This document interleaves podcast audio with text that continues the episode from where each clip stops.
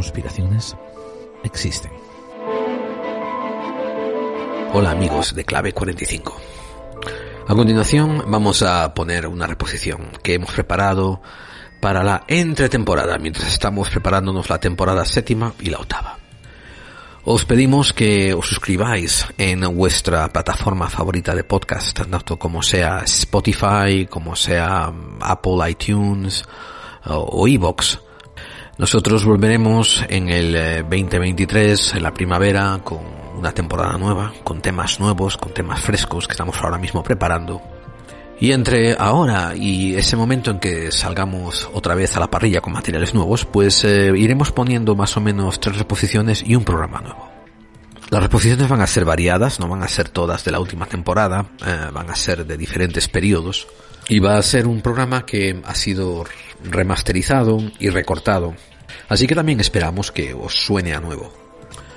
Os, os hago recordar que nos podéis seguir en Edenex, la mayor y la más grande radio de misterio en internet, que es en edenex.es.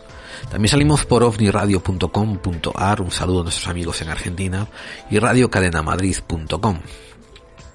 También salimos en fmlarama.blogspot.com, que es la FM en 107.3 si nos queréis escribir, ahí está nuestro correo electrónico podclave45 gmail.com.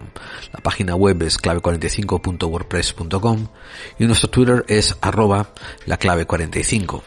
Y también podéis seguir a David Santiso en arroba santiso6969. Nuestro Facebook está en Facebook clave 45 y podéis buscar por un grupo llamado Buscadores de Clave y pedir admisión ahí. Salimos en YouTube, iTunes, Spotify, etcétera, etcétera. Os aconsejamos también que escuchéis la actualidad que ponemos en nuestro nuevo programa hermano La Clave Roja. Es un programa diseñado para YouTube, así que buscarnos por el canal de Pites de Grau, suscribiros ahí. Eh, el programa también se emite por iVoox, así que si queréis buscar eh, la clave roja en iVoox, suscribiros ahí. Y este va a ser, ser actualidad. David se ha puesto al día y está preparando sacar dos programas por semana. Como siempre, hacernos llegar vuestros comentarios, lo que pensáis, escribirnos en los muros de iVoox. Y encantados de que estéis ahí. Si vosotros no estáis, pues nosotros tampoco tenemos sentido de estar. Y ahora le damos paso a nuestro invitado, Christian Puch, que tiene un libro maravilloso tras la pista del misterio que está en nuestra bibliografía, está en nuestra biblioteca de clave 45 y nos va a hablar del tremendo caso de los billares. Disfruten.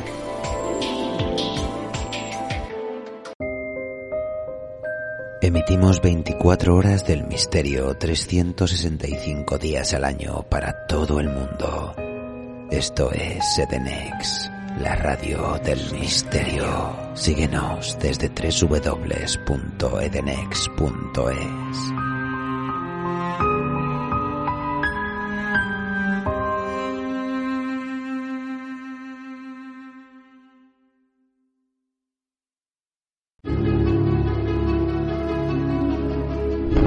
¿Estás cansado de que en tus reuniones de magufos salgan siempre referenciados los libros de caballo de Troya y no te apetezca leerte esos ocho truños insufribles? No te preocupes, David Santiso tiene la solución. Acaba de publicar bajo el sello de Guante Blanco Caballo de Cartón, un libro que parodia al libro que a su vez copió al libro de Urantia. Y ocurre más o menos lo mismo, pero sin las partes aburridas y en clave de parodia y sobre todo con un orondo matemático friki conspiranoico de protagonista que es capaz de ver los unos y ceros de esta Matrix en el tercer Red Bull de litro. Porque este libro, todas las conspiraciones existen. Bueno, todas, todas no. La de la Tierra plana es demasiado estúpida. Caballo de cartón, con prólogo de Oscar Fábrega. Pa' tu cuerpo moreno. Tus reuniones magufas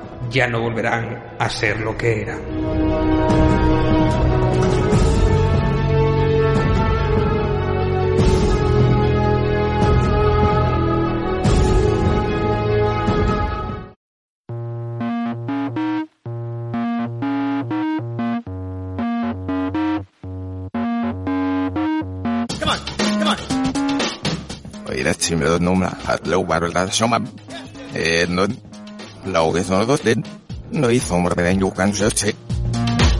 se na odas duxes a. Se duxes a coche.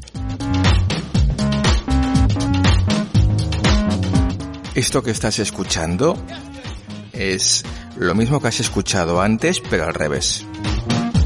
Esto es una cuña de promoción de Todo nos da igual, donde vamos a darle una vuelta al mundo del misterio.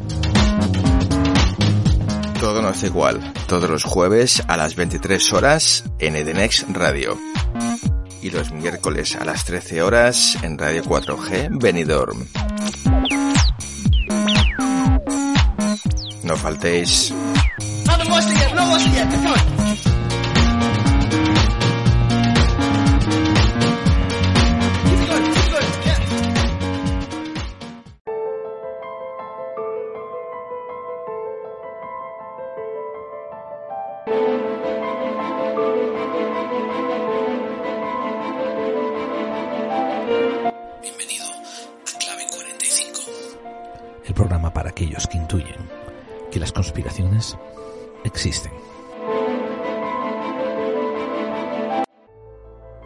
Amigos y amigas buscadores de claves. Como pueden leer por el título del programa, hoy tenemos una entrevista con un invitado. Un invitado de esos que nosotros aquí nos quitamos el sombrero y, y admiramos. Le damos nuestra admiración por su trayectoria, su recorrido y sobre todo por lo que hizo. Muchas veces me habéis oído a mí criticar que España no es una democracia muy representativa. Tiene algún componente democrático, pero es una monarquía parlamentaria. Y todos los engranajes que forman ese tipo de gobierno, tanto sus listas cerradas, sus aforamientos, la, el- el- la jefatura de Estado que es hereditaria y muchas otras cosas, me impiden considerarla una, una democracia representativa. Una democracia representativa intenta eh, crear unos mecanismos que, cuyo objetivo principal es escuchar, oír los deseos del pueblo y después encontrar funcionarios y gente capacitada que ponga en marcha mecanismos que lleven a cabo a cumplir esos deseos. Eso casi no pasa en absoluto dentro de la España actual. Cada uno que lleve esta idea a su país. Para colmo, una vez que hubo la transición de la dictadura franquista a esta monarquía parlamentaria, pues toda, todo el estamento de militar pues se transfirió también casi íntegramente del franquismo a, la monarquía parlamentaria. Y mm, la nueva transición nunca impuso ningún tipo de ruptura con el viejo régimen, por ejemplo, como hicieron en la Alemania, mm, Alemania post-nazi, donde prohibieron ¿no? todos los referencias al nazismo bajo penalidades. Eso no pasó en España. De hecho, en los últimos 40 años de monarquía parlamentaria parece que mm, la política y la sociedad española ha hecho, se ha doblado hacia atrás, se ha puesto de puntillas, se ha colgado de un, de un naranjo, ha hecho lo que le hacía falta con tal de no molestar a los herederos del franquismo. Eso es curiosamente mm, peligroso y obtuso dentro de un estamento como es el estamento militar. Pues eh, Luis Gonzalo Segura eh, nació en Madrid en 1937 y es teniente y llegó a ser teniente de las Fuerzas Armadas Españolas. Entró como militar en el año 2002 y llegó a estar a cargo de un centro de, telecomunicaciones del Ejército de Tierra. En el 2012 fue destinado a Afganistán. Después, a su regreso, interpuso sin éxito varias denuncias contra la corrupción, el secretismo y varios tipos de abusos que ocurrían en el marco de las Fuerzas Armadas. Como vio que esto no resultaba, pues publicó un libro, pero no fue un ensayo. Publicó una novela, una novela que en teoría es una ficción, pero daba un montón de, de pinceladas de sus experiencias reales. Esa novela se llamó Un paso al frente, de Tropo Editores, y salió publicada en el 2014. Recordad, esa novela fue basada en toda la porquería que él estaba mirando dentro de las Fuerzas Armadas Españolas. Y por ello fue represaliado varias veces. y fue puesto bajo a diferentes tipos de arrestos disciplinarios. Después fue directamente ya expulsado del ejército y él intentó apelar la decisión de esa expulsión. Pero esto es algo muy común a la historia de España. En cualquier estamento, en cualquier nivel de poder, pues nos encontramos una cuanta gente que quiere hacer las cosas mejor y mejorar, siente orgullo por su país. Y después están los culos agradecidos, los estómagos agradecidos y los, y los culos flácidos, los que llegan a los puestos que llegan por amiguismos, por deber favores, a veces incluso por acciones criminales encubiertas. Y estos, pues, son lo que constituyen la verdadera lacra de lo que es una sociedad española.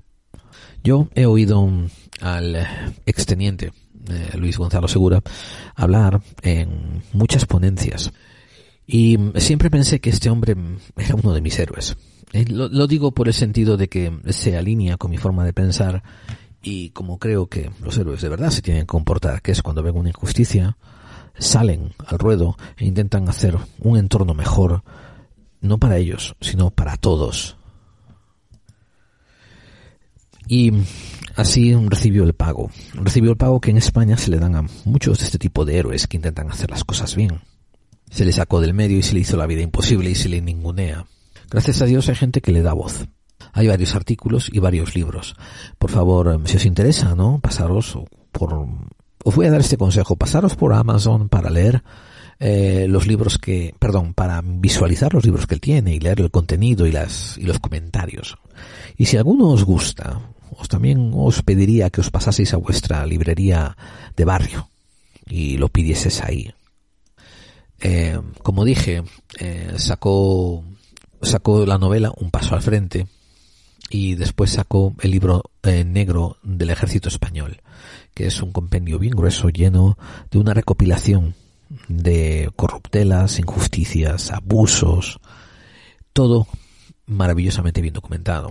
Después tiene otro libro llamado En la guarida de la bestia y Código Rojo es otro libro que tiene. Y el último que creo que ha sacado es El ejército de Vox.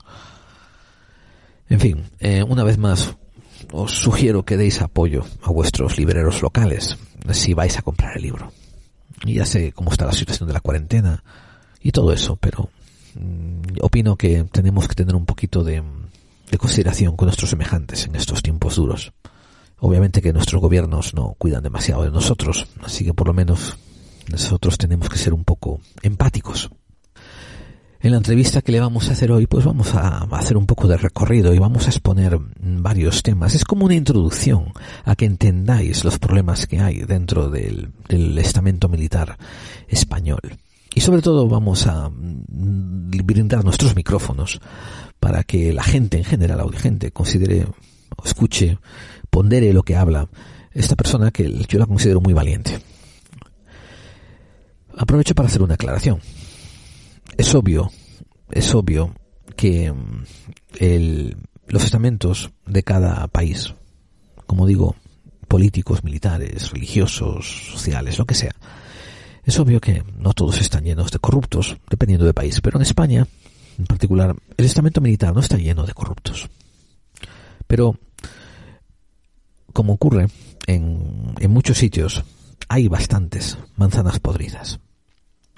Y en el caso de las manzanas podridas, una manzana podrida para lo único que sirve es para sacarla, apartarla del barril, para que no pudra otras manzanas, cortarla para sacarle la podredumbre e intentar aprovechar un poco de lo que queda del resto. Yo por eso eh, veo como una plaga esos fanáticos que eh, que se eximen, que, que, deciden no usar el sentido crítico, ¿no? Cuando hablan de patria, cuando hablan de bandera, cuando hablan de nación. Se envuelven en una roja igualdad y después se encabronan, se molestan con cualquier persona que critica cualquier aspecto del gobierno, de la nación, de la economía, de lo que sea, de la cultura. Una patria no se mejora poniéndose una bandera y volviéndose más gilipollas como hacen muchos nacionalistas españoles. Por eso, una persona como Luis Gonzalo Segura es tan necesaria. Y amigos, ¿eh? eh esto no quiere decir tampoco que que son héroes de pies de barro donde hay que bailarles el agua. Hay cosas que se pueden discutir con Luis Gonzalo Segura y hay cosas que a lo mejor incluso estará equivocado. Pero lo que nadie le va a sacar a este hombre es el valor que ha tenido de investigar, ejercer el sentido crítico, intentar exponer la corrupción y el abuso donde lo vio y después que fue consecuente y pagó un precio. Un precio injusto, que no debiera haberlo pagado. Yo opino que en vez de haber tenido que ser sancionado, tendría que haber sido subido de rango y darle una posición administrativa para que limpiase el resto del estamento. Eso es lo que un país justo hubiera hecho con un hombre como él.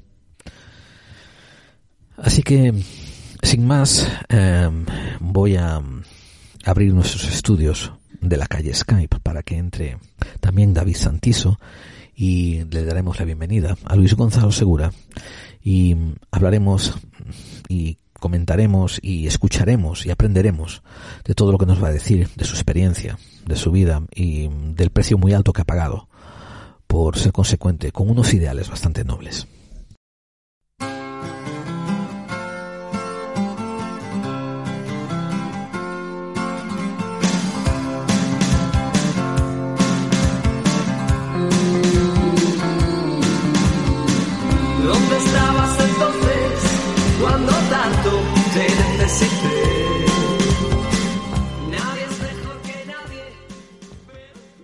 Bien, eh, pues contamos con nosotros aquí en nuestros estudios de la calle Skype al exteniente, eh, al exteniente Luis Segura. Hola, teniente, ¿cómo está usted? Hola, exteniente, ¿cómo está usted? no, no, no me trates de usted que me recuerdas a los tiempos militares y, casi que prefiero el, el, tuteo, ¿no? Bien, bueno, sobreviviendo, que no, que no es, que no es poco, no es, no es nada sencillo ahora en los tiempos que corren Nunca lo ha sido para aquellos que denunciamos un poco la corrupción o que denunciamos las malas prácticas o la disfuncionalidad del, sistema, pero bueno, ahora quizás eh, es más complicado que, que nunca, ¿no?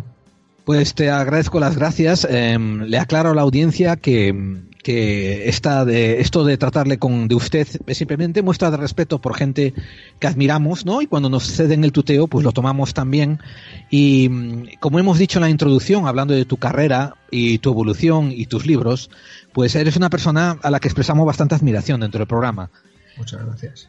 Em, bueno, me alegro. No, no sois por lo menos de los que me odiáis y, me insultáis en redes sociales. Sí, que, supongo, que, también tienes un buen grupo de ellos, ¿verdad? Detrás tuya. Sí, y además es, eh, no se dan cuenta, pero bueno, es, es una muy buena señal. Eh, yo creo que, sobre todo en este país, si no tienes un, buen grupo de, de odiadores, ¿no? Eh, es que no estás haciendo las cosas bien. Así que, que bueno, en ese, sentido. ese es mi lema, ¿eh? Lo de, lo de si tienes haters es que realmente lo que dices está importando y está haciendo daño a, a, ahí donde tienes que llegar, sí señor, sí. Sí, estoy completamente de acuerdo. Bueno, pues qué tal si, para darnos un poco de contexto, nos dices muy brevemente, ¿no? Nos escribes un poquito tu contexto familiar, tu contexto cultural, de dónde viniste, de dónde eres. Explícanos solamente, en breve, en cinco minutitos, ¿no? Naciste, cómo se compuso tu familia, hasta que te entró el interés por hacer una carrera en las Fuerzas Armadas. Bueno, yo eh, nací en Madrid, soy, soy madrileño eh, de toda la vida, además de, eh, de siempre. Es cierto que, si fuera por mí ya no seguiría viviendo en, en Madrid, ¿no? Porque es un, es un lugar para personas como, como yo bastante tóxico, bastante nocivo. Pero bueno, en principio soy una persona más o menos normal eh, que he tenido una infancia normal, he sido feliz, no tengo eh, grandes traumas de, la infancia. Sí es cierto que vengo de, de un entorno familiar bastante peculiar. ¿Por qué? Porque mi madre procede de una clase social muy alta y, y muy ligada al régimen eh, franquista, con jueces, magistrados, generales, etcétera y mi padre viene de una clase social eh, trabajadora y que ha sufrido y que sufrió muchísimo el franquismo. Entonces, bueno, es un poco una, eh, una familia de contrastes y esto también me ha, me ha, permitido, en primer lugar, tener una riqueza de visiones de nuestro pasado y de nuestra historia reciente y, en segundo lugar, también creo que, tener capacidad para, para ser crítico y sobre todo para aceptar la pluralidad y la, diversidad, ¿no? Yo creo que esto es esencial. En, mi casa, claro, mis padres estaban ideológicamente situados en polos absolutamente, absolutamente opuestos, ¿no? De hecho, el 20N mi madre lo celebraba en la Plaza de Oriente, brazo en alto, y, bueno, y mi padre pues lo celebraba también, pero de otra forma, ¿no? También celebraba la muerte de, del caudillo, pero de forma diferente. Y bueno, al final no llevábamos conseguimos, conseguimos sobrevivir, que no es poco. Y permíteme entonces, eh, ¿cómo, fue, eh, ¿cómo se inició tu interés por hacer una carrera dentro de las Fuerzas Armadas? Bueno, yo eh, antes de ser militar fui objeto de conciencia, porque en mi casa como había un poco dos ideologías, yo tiré más a, ser más rojo que los tomates. pero sí que es cierto que, que, bueno, que en, mi casa también existía una cierta tradición militar. Yo estudiaba geografía y decidí entrar en el, centro geográfico del ejército, opositar, entrar para, bueno, para eh, también hacer un poco currículum. Y bueno, ahí yo me encontré un ejército que no era exactamente el ejército de Franco. creo, que, creo que tengo que hacer una clarificación cronológica. Esto, ¿cuándo, ¿En qué año se, se privatizó el ejército? ¿Se volvió privado? ¿No fue en el 90? Eh, no, exactamente se empieza a, sufrir ese proceso de pseudo privatización en el año 2000-2001, que es cuando termina el servicio militar y ya se convierte en un elemento más o menos estanco de cara a la sociedad, ¿no? Eh, yo entré un par de años después, en el año 2002, y, y, bueno, en principio como entré a ese centro geográfico del ejército y es una unidad compuesta por más civiles que militares, donde bueno, los conceptos eh, castrenses pues eh, han quedado muy diluidos eh, en favor de la funcionalidad laboral, pues es cierto que, yo pensé que, efectivamente, que por lo menos el, ejército que yo había conocido estaba emprendiendo un, un, proceso evolutivo hacia un cambio a mejor.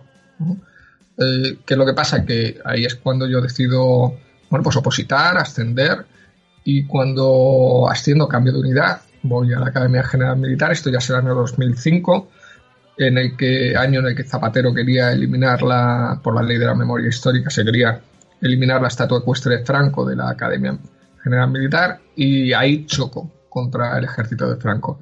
Y desde entonces hasta el 2009-2010 no hice nada más que chocar y chocar y chocar contra ese ejército de Franco hasta que empecé a interponer eh, denuncias, hasta que, bueno, terminé por ver que aquello no funcionaba y, bueno, escribir una novela para informar a la sociedad. En paralelo, desde el año 2008, pues como muchos, muchas otras personas, como muchos otros ciudadanos, yo comencé a sufrir un proceso de indignación, que esto también me parece que es importante, ¿no? Sin este proceso de indignación a lo mejor yo habría seguido eh, dentro del mundo militar, aún con esos choques que, que tenía, pero mm, quizás habría sido capaz de, de soportarlo. ¿no? Eh, ¿Podrías eh, entrar un poquito más en detalle en ese choque inicial que a mí me, a mí me sorprendió cuando dijiste lo del retiro de una estatua de Franco y que a ti te molestó? ¿Qué ocurrió? ¿Qué, detalles ocurrieron ahí? Bueno, ese, en, la Academia General Militar, mm, claro, era, estamos hablando de Zaragoza, fundada por, por Franco. Entonces, claro, eh, cuando yo llego allí y querían quitar la estatua ecuestre de Franco, bueno, y yo llegué a ver a, militares llorando y había un sentimiento de indignación eh, enorme porque eh, para ellos, por encima de todo, no se trata de un dictador y de un genocida, sino se trata de un militar y no solo de un militar, de un gran militar, de un gran estratega y de una persona que salvó de alguna forma el, el país, de que el país cayera en manos de a saber qué. Pero, eh, claro, encontrarte con esto en el año 2005, eh, pues a mí me llamó mucho la atención. Hay que pensar que justo poco después, en, el año 2006, en enero del 2006, el teniente general Mena realiza este discurso en, eh, en, Sevilla, al mando de la fuerza terrestre, este discurso pseudo golpista, y justo en esos meses en los que yo estoy en la academia, en General Militar se está eh, fraguando un choque muy fuerte entre el gobierno y la cúpula militar eh, a resultar de la negociación del estatuto en Cataluña.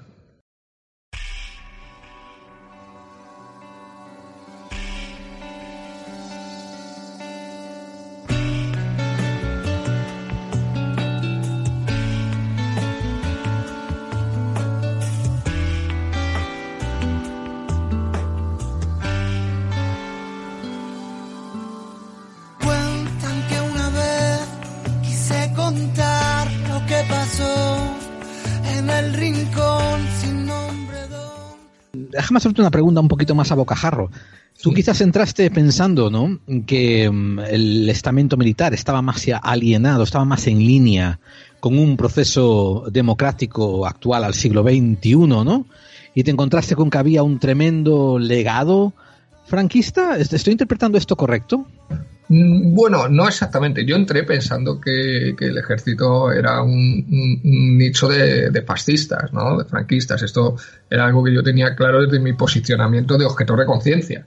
Ok, Pero bueno, sí. En un momento dado al centro geográfico con la idea de hacer un currículum e irme. Punto. No tenía más intención que aquella. Pero al, al entrar en el centro geográfico del ejército y ver que se trataba de una unidad muy funcional en la que, bueno, todos esos valores militares eh, estaban muy diluidos, eh, pues la verdad es que pensé que se habría podido producir un cambio. Y ahí yo fue cuando decidí pues ascender. Dije, bueno, pues si este no es el ejército de Franco, vamos a ascender. ¿Qué es lo que pasa? Que cuando yo asciendo ya ahí choco contra el ejército de Franco. También es cierto que yo creo que fue de las primeras, y esto es un contexto, son elementos personales, pero que influyen muchísimo, ¿no? Yo creo que fue de las primeras veces en las que mi madre y, mi familia materna se sentían realmente orgullosos, orgullosos de mí porque, bueno, me había convertido en un oficial del ejército. Eh, además de que se trata de un, empleo con un gran prestigio social, esto no lo, no lo podemos olvidar.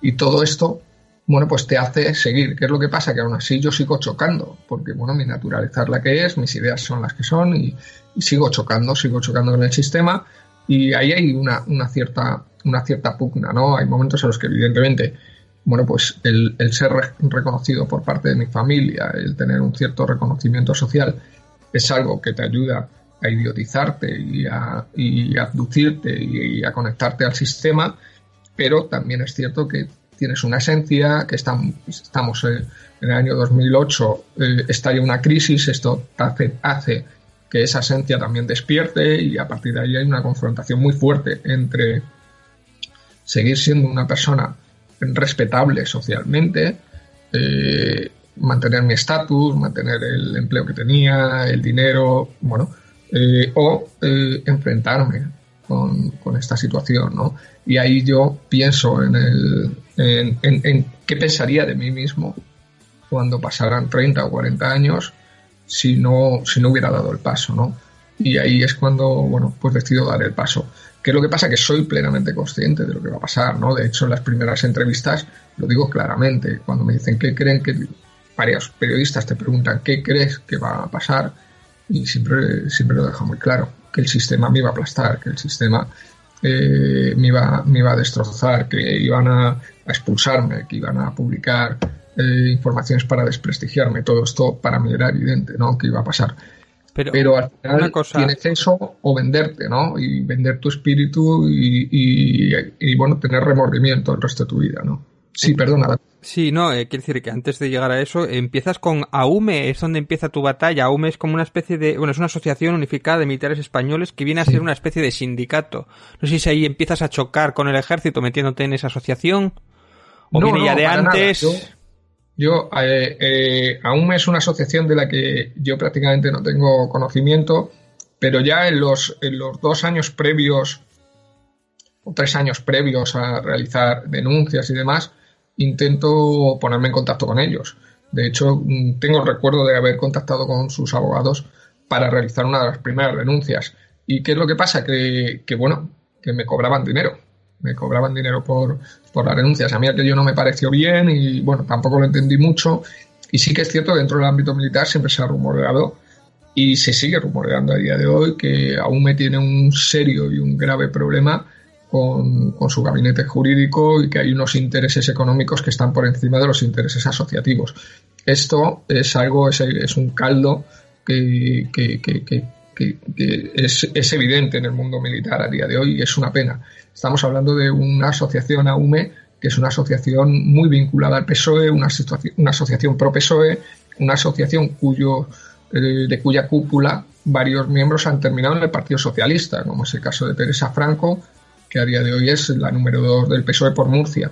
Es decir, una vinculación muy clara. De hecho, a día de hoy AUME es la antesala de Margarita Robles. Si tú quieres reunirte con Margarita Robles o quieres que Margarita Robles estudie tu caso, antes tienes que pasar por AUME. Si no pasas por AUME no, no, no tienes ninguna posibilidad. De hecho, es claro el trato que hay entre unos y otros. Entonces, AUME creo que es una asociación que en su momento, eh, pues estoy seguro que, eh, que, luchó por cambiar el sistema. Estoy seguro que incluso a día de hoy está compuesto por muchas personas que luchan por cambiar el sistema, que ha estado compuesto por muchas personas que han querido cambiar el sistema, pero por desgracia, como ha pasado con sindicatos, como ha pasado con, eh, con otros entes sociales, eh, pues yo creo que la cúpula ha terminado siendo, bueno, atraída por, por el lado oscuro, vamos a, sin embargo, Sin embargo, Aume, por ejemplo, fue el PSOE el que más los persiguió y el que más estuvo en contra de ellos, el que más los luchó.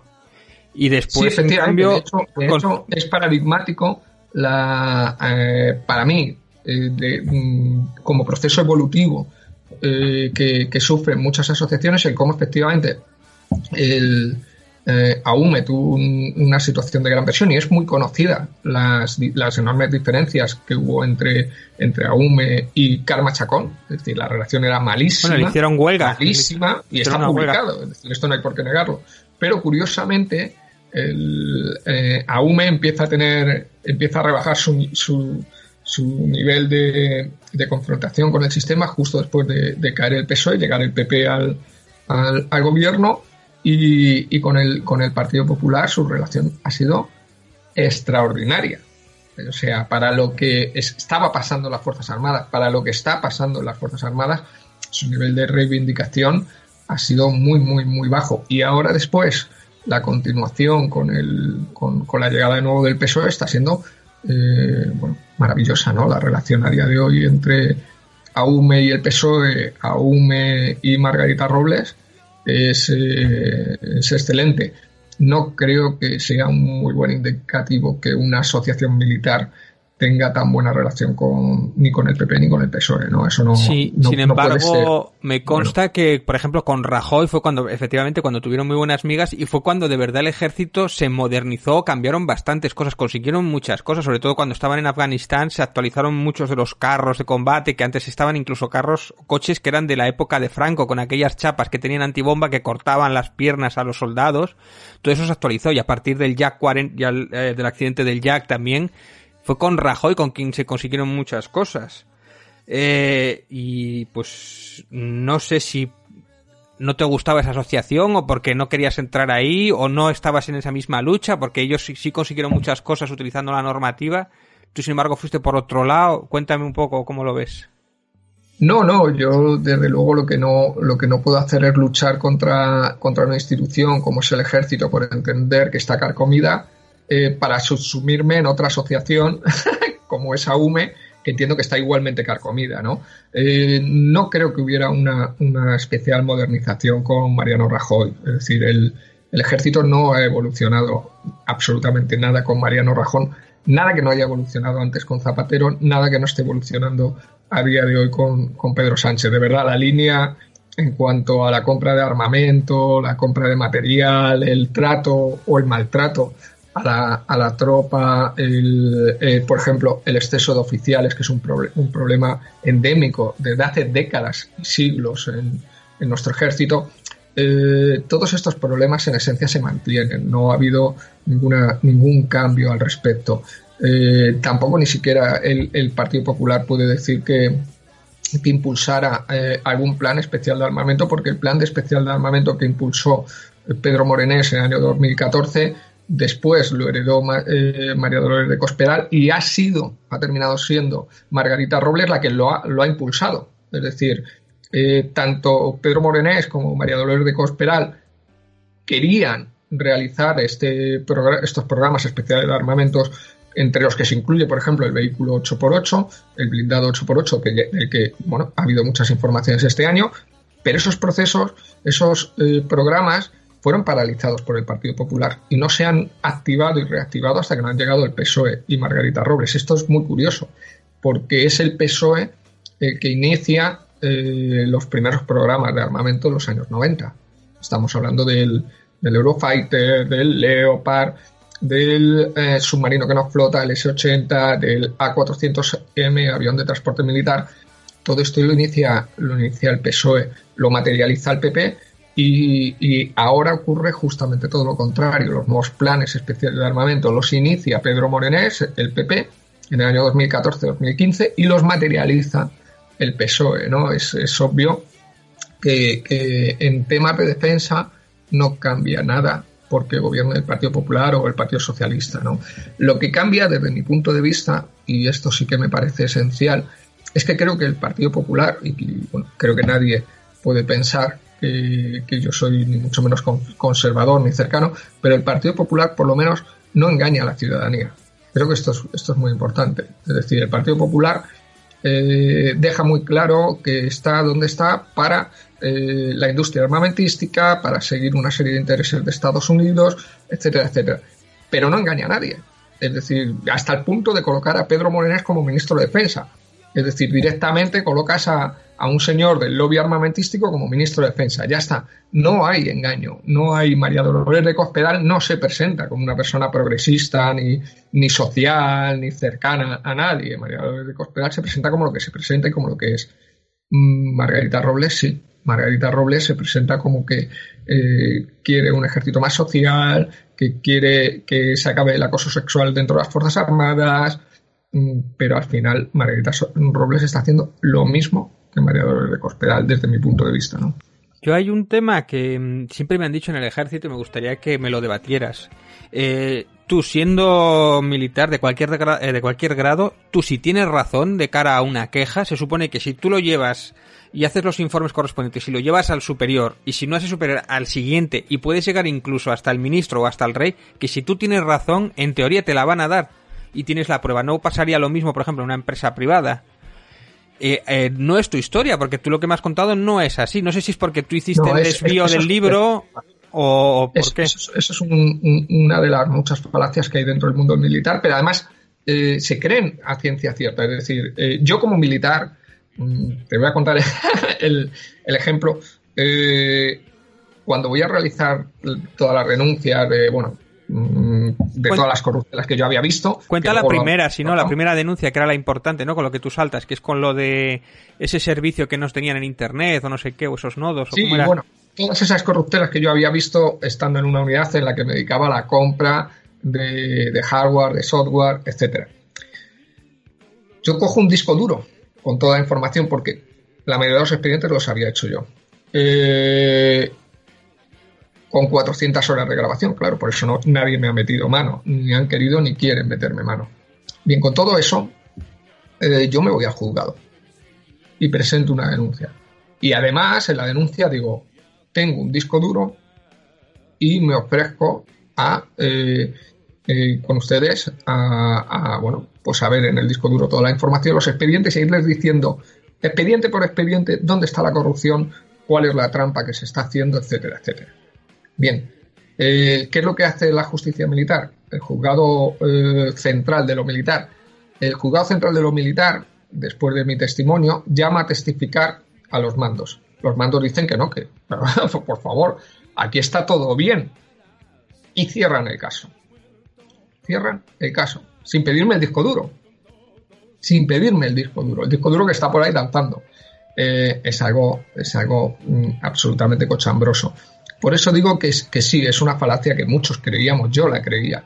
Yo la creía porque de hecho incluso antes de, denunciar en, a nivel judicial, yo interpuse partes a los, a los mandos que estaban por encima, pensando que los mandos que estaban por encima no eran conocedores de esto y que cuando fueran conocedores de esto pasaría algo, pensando que cuando denunciara en el juzgado, pues un juez militar iba a ser increíblemente más duro que un juez ordinario, porque obviamente es militar y se sentiría ofendido por todas estas cosas.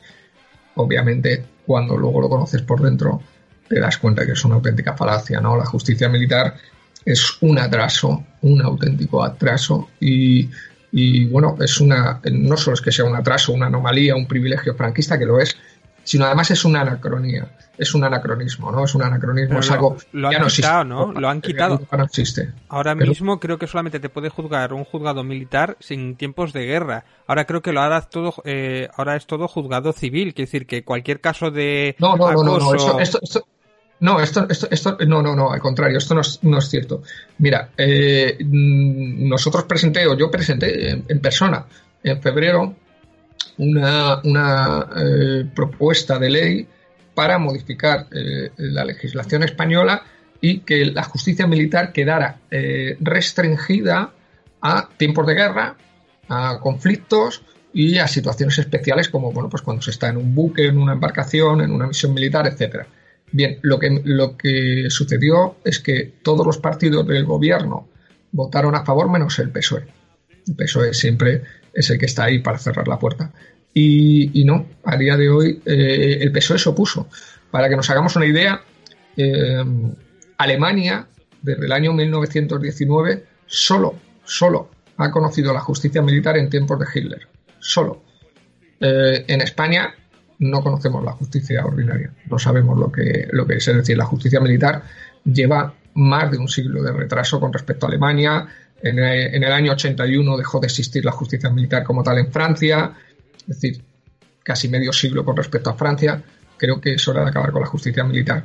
Y, no, no, no es exactamente así. No, la justicia militar, por poner un ejemplo, hoy, eh, hoy mismo mm, se puede leer en la prensa española en diferentes diarios como la justicia militar eh, ha pedido el archivo de la causa por la, en la cual se encontraron 127 kilos de cocaína en el Juan Sebastián Elcano.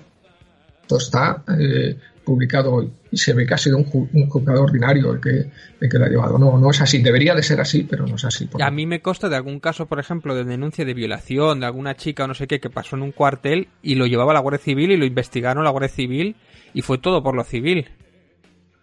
Eso es realmente bastante anómalo. Mira, yo he publicado en, La guarida de la bestia, eh, que es un libro que recoge más de 40 casos de denuncias por acoso, agresión sexual y otros tipos de violencia contra la mujer, y en todo se ve que, que, como es la justicia militar la que juzga y la que además termina exonerando. Es uno de los grandes problemas. Este, en el libro negro del ejército español del año 2017, que también publicó, es otro de los grandes temas que yo expongo. Es decir, evidentemente, si nosotros terminamos con la justicia militar tal y como existe y todos los casos son juzgados en la jurisdicción ordinaria, será mucho más sencillo que, eh, que, la justicia, eh, que, las Fuerzas Armadas se regeneren. Por poner un caso, eh, yo he sido juzgado en la jurisdicción militar. Yo he sido juzgado en la jurisdicción militar. Ahora mismo yo tengo un recurso en el Tribunal Europeo de Derechos Humanos. Vamos a ver cómo, eh, cuál es la resolución. En principio esperamos y, creemos que sea favorable, porque en, una de las faltas en las que a mí me expulsan eh, es, el, tribunal central el que toma una decisión. Ese tribunal central que decide estaba compuesto por tres militares, dos militares jurídicos y un militar que era un general de infantería sea, ya no es que te juzguen eh, jurídicos militares, es que incluso te juzga un general de infantería. Que es como, bueno, pero este señor, ¿qué, qué, narices sabe de derecho para juzgarme o no? ¿Y cómo se puede pensar que un general de infantería puede ser independiente e imparcial para juzgar a otro militar? ¿En qué año fue eso? ¿En qué año fue? Esto estamos hablando del 2015. Y esto está ahora mismo en el Tribunal Europeo de Derechos Humanos. No, te, digo que no. Además, el, el, nuevo Código Militar que salió en 2000, en 2016 mantenía la misma línea continuista. Te, vamos, te, garantizo, eh, La guarida de la bestia es un libro publicado en 2019 y, hay casos posteriores a, 2016. Eh, Puedes ver incluso el año pasado como hubo un caso muy sonado de una militar eh, que tuvo que soportar como un subteniente se encerraba en su despacho con ella y se masturbaba delante de ella y nadie le hizo caso. es un caso muy sucio, pero ha salido incluso en televisiones y demás, nadie le hizo caso hasta que eh, eh, ella consiguió hacer una fotografía al, mando masturbándose. Entonces ya cuando mm, consiguió hacer esa fotografía, ya le empezaron a hacer caso, pero ese caso se ha juzgado por lo militar.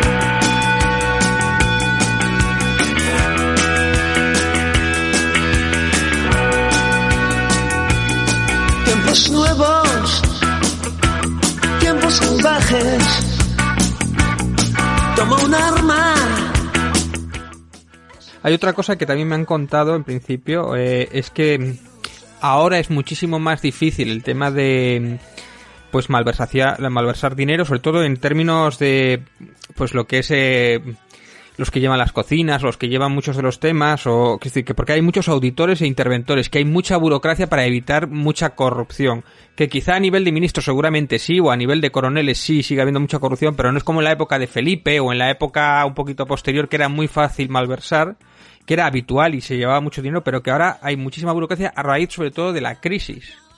¿Estás de acuerdo con esto? esto? esto? también es completamente falso porque de hecho incluso forma parte de las denuncias que yo realizo. ¿Qué es lo que, es, qué es, lo que ha sucedido? Y lo voy a intentar explicar. Eh, por ejemplo, en la cocina y en la alimentación se mantiene la misma corrupción que había hace 20 o 25 años. ¿Qué es lo que sucede? Que hace 20 o 25 años, 30, se daba eh, un dinero a, un responsable, que todo el mundo piensa pues en el capitán de cocina. A, un militar, a un militar que lo llevaba, ¿no? A un militar. Se le daba un dinero y esta, y esta persona compraba la comida. Bien, evidentemente, en muchos sitios o en pocos sitios el militar se dedicaba a comprar la comida y en la mayoría de los sitios, pues bueno, con tanto dinero y tantas compras, pues al final algo se iba perdiendo por el camino. Bien, esto es lo que sucedía. ¿Qué es lo que sucede eh, cuando yo estoy en el ejército? Y además forma parte, es otro eje troncal de las denuncias que yo realizo. Bien, lo que sucede es lo siguiente. Ya no se da dinero a una persona para que compre, sino lo que se hace es que se paga a la empresa por las personas que coman. Pero, ¿quién certifica a las personas que comen? El jefe de unidad. Entonces, la empresa no puede cobrar sin un certificado del jefe de la unidad que diga cuántas personas han comido. Bien, ¿cuál es el, truco? Yo ahora ya no se lo lleva el capitán, ahora directamente el general, el coronel, el general, el teniente general, directamente es el que tiene que firmar cuántos han comido. Entonces, claro, la trampa cuál es? Yo como general, yo como coronel, eh, te firmo a ti como empresa que todos los días comen mil soldados. Pero no todos los días comen mil soldados. Comen 200, comen 300. Eh, de hecho, incluso ha habido casos en los que, estando en Afganistán la unidad, seguían tarifando como si estuvieran comiendo en casa. Bien, ¿qué es lo que pasa? Que como eh, la empresa está cobrando más comidas de las que realmente se están realizando, queda una bolsa de dinero. Esa bolsa de dinero me la reparto entre el general, eh, varias personas más y eh, la empresa. Esto ha funcionado así. Esto lo he denunciado yo. Para poner un ejemplo, eh, en, el, en, el, en, la empresa, o sea, en el cuartel de Pozuelo de Alarcón, de donde está la JCISAT y el, y el Regimiento de Transmisiones 22, cuando llegaba el verano, la primavera, eh, ¿qué es lo que hacían? Adelantaban la hora de salida de las 3, nosotros terminábamos a las 3 y comíamos. después nos íbamos a casa. Adelantaban la hora de la salida a las 2, pero la comida la dejaban a las 3. ¿Qué lo que pasa? Que solo se quedaban a comer a las 3, pues claro, aquellas personas que tuvieran una guardia, un servicio, etcétera.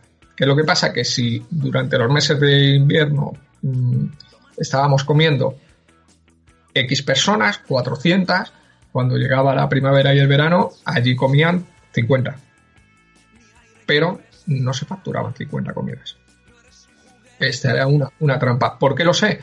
Porque eh, yo, como responsable de una de las unidades, firmaba que comían veintitantas personas de mi, unidad cuando en, en, determinadas épocas del año solo había cuatro. Y me lo pasaban para que yo firmara ese certificado. Yo esto lo denuncié. Entonces siguen pasando esas corruptelas. ¿Qué es lo que pasa?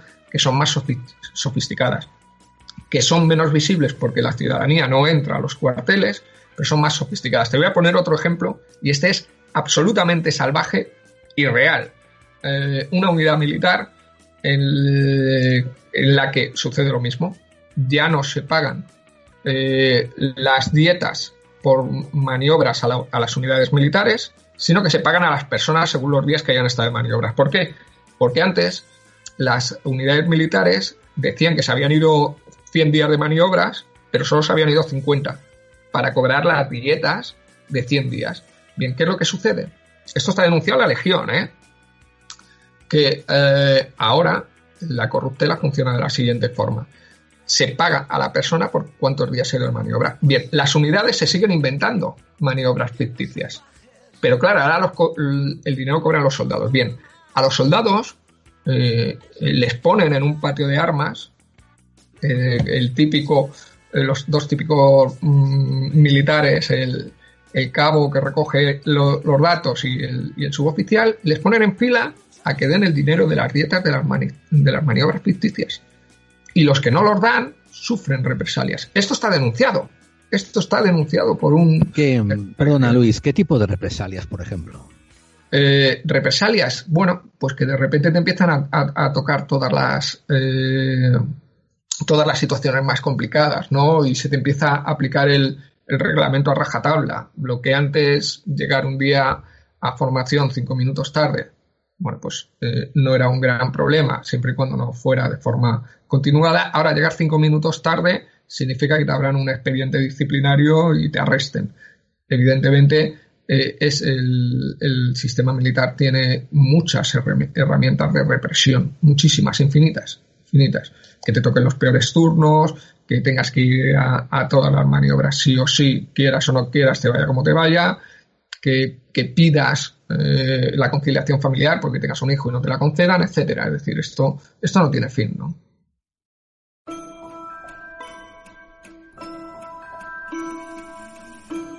antes de que hubieras oído sobre la Atlántida, antes de que oyeras hablar sobre Roswell, Rendlesham o Manises, antes de que te interesara el Bigfoot o el hombre polilla, otros ya habían investigado y escrito sobre los fenómenos extraños.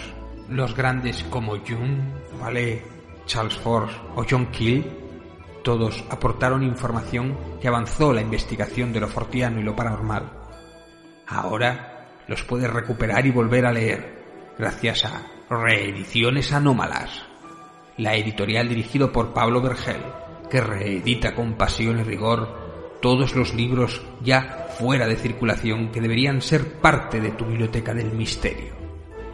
Operación Caballo de Troya, de John Keel, el mensaje de otros mundos de Pons Prades, Emisario del engaño de Jacques Vallée, Abducidos de John Mack.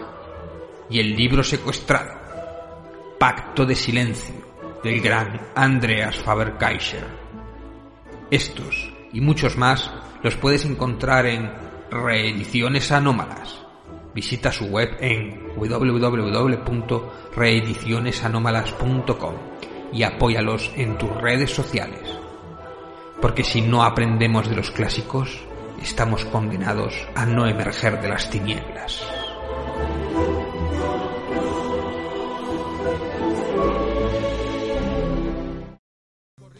Eh, me estás dejando anonadado eh, con, con, todas estas informaciones. Bueno, está todo denunciado además y está todo documentado. En el, ya digo, en el libro negro del, Ejército Español, 900 páginas, me llegó a pedir la Fiscalía un ejemplar y, no fueron capaces de denunciarme. ¿no?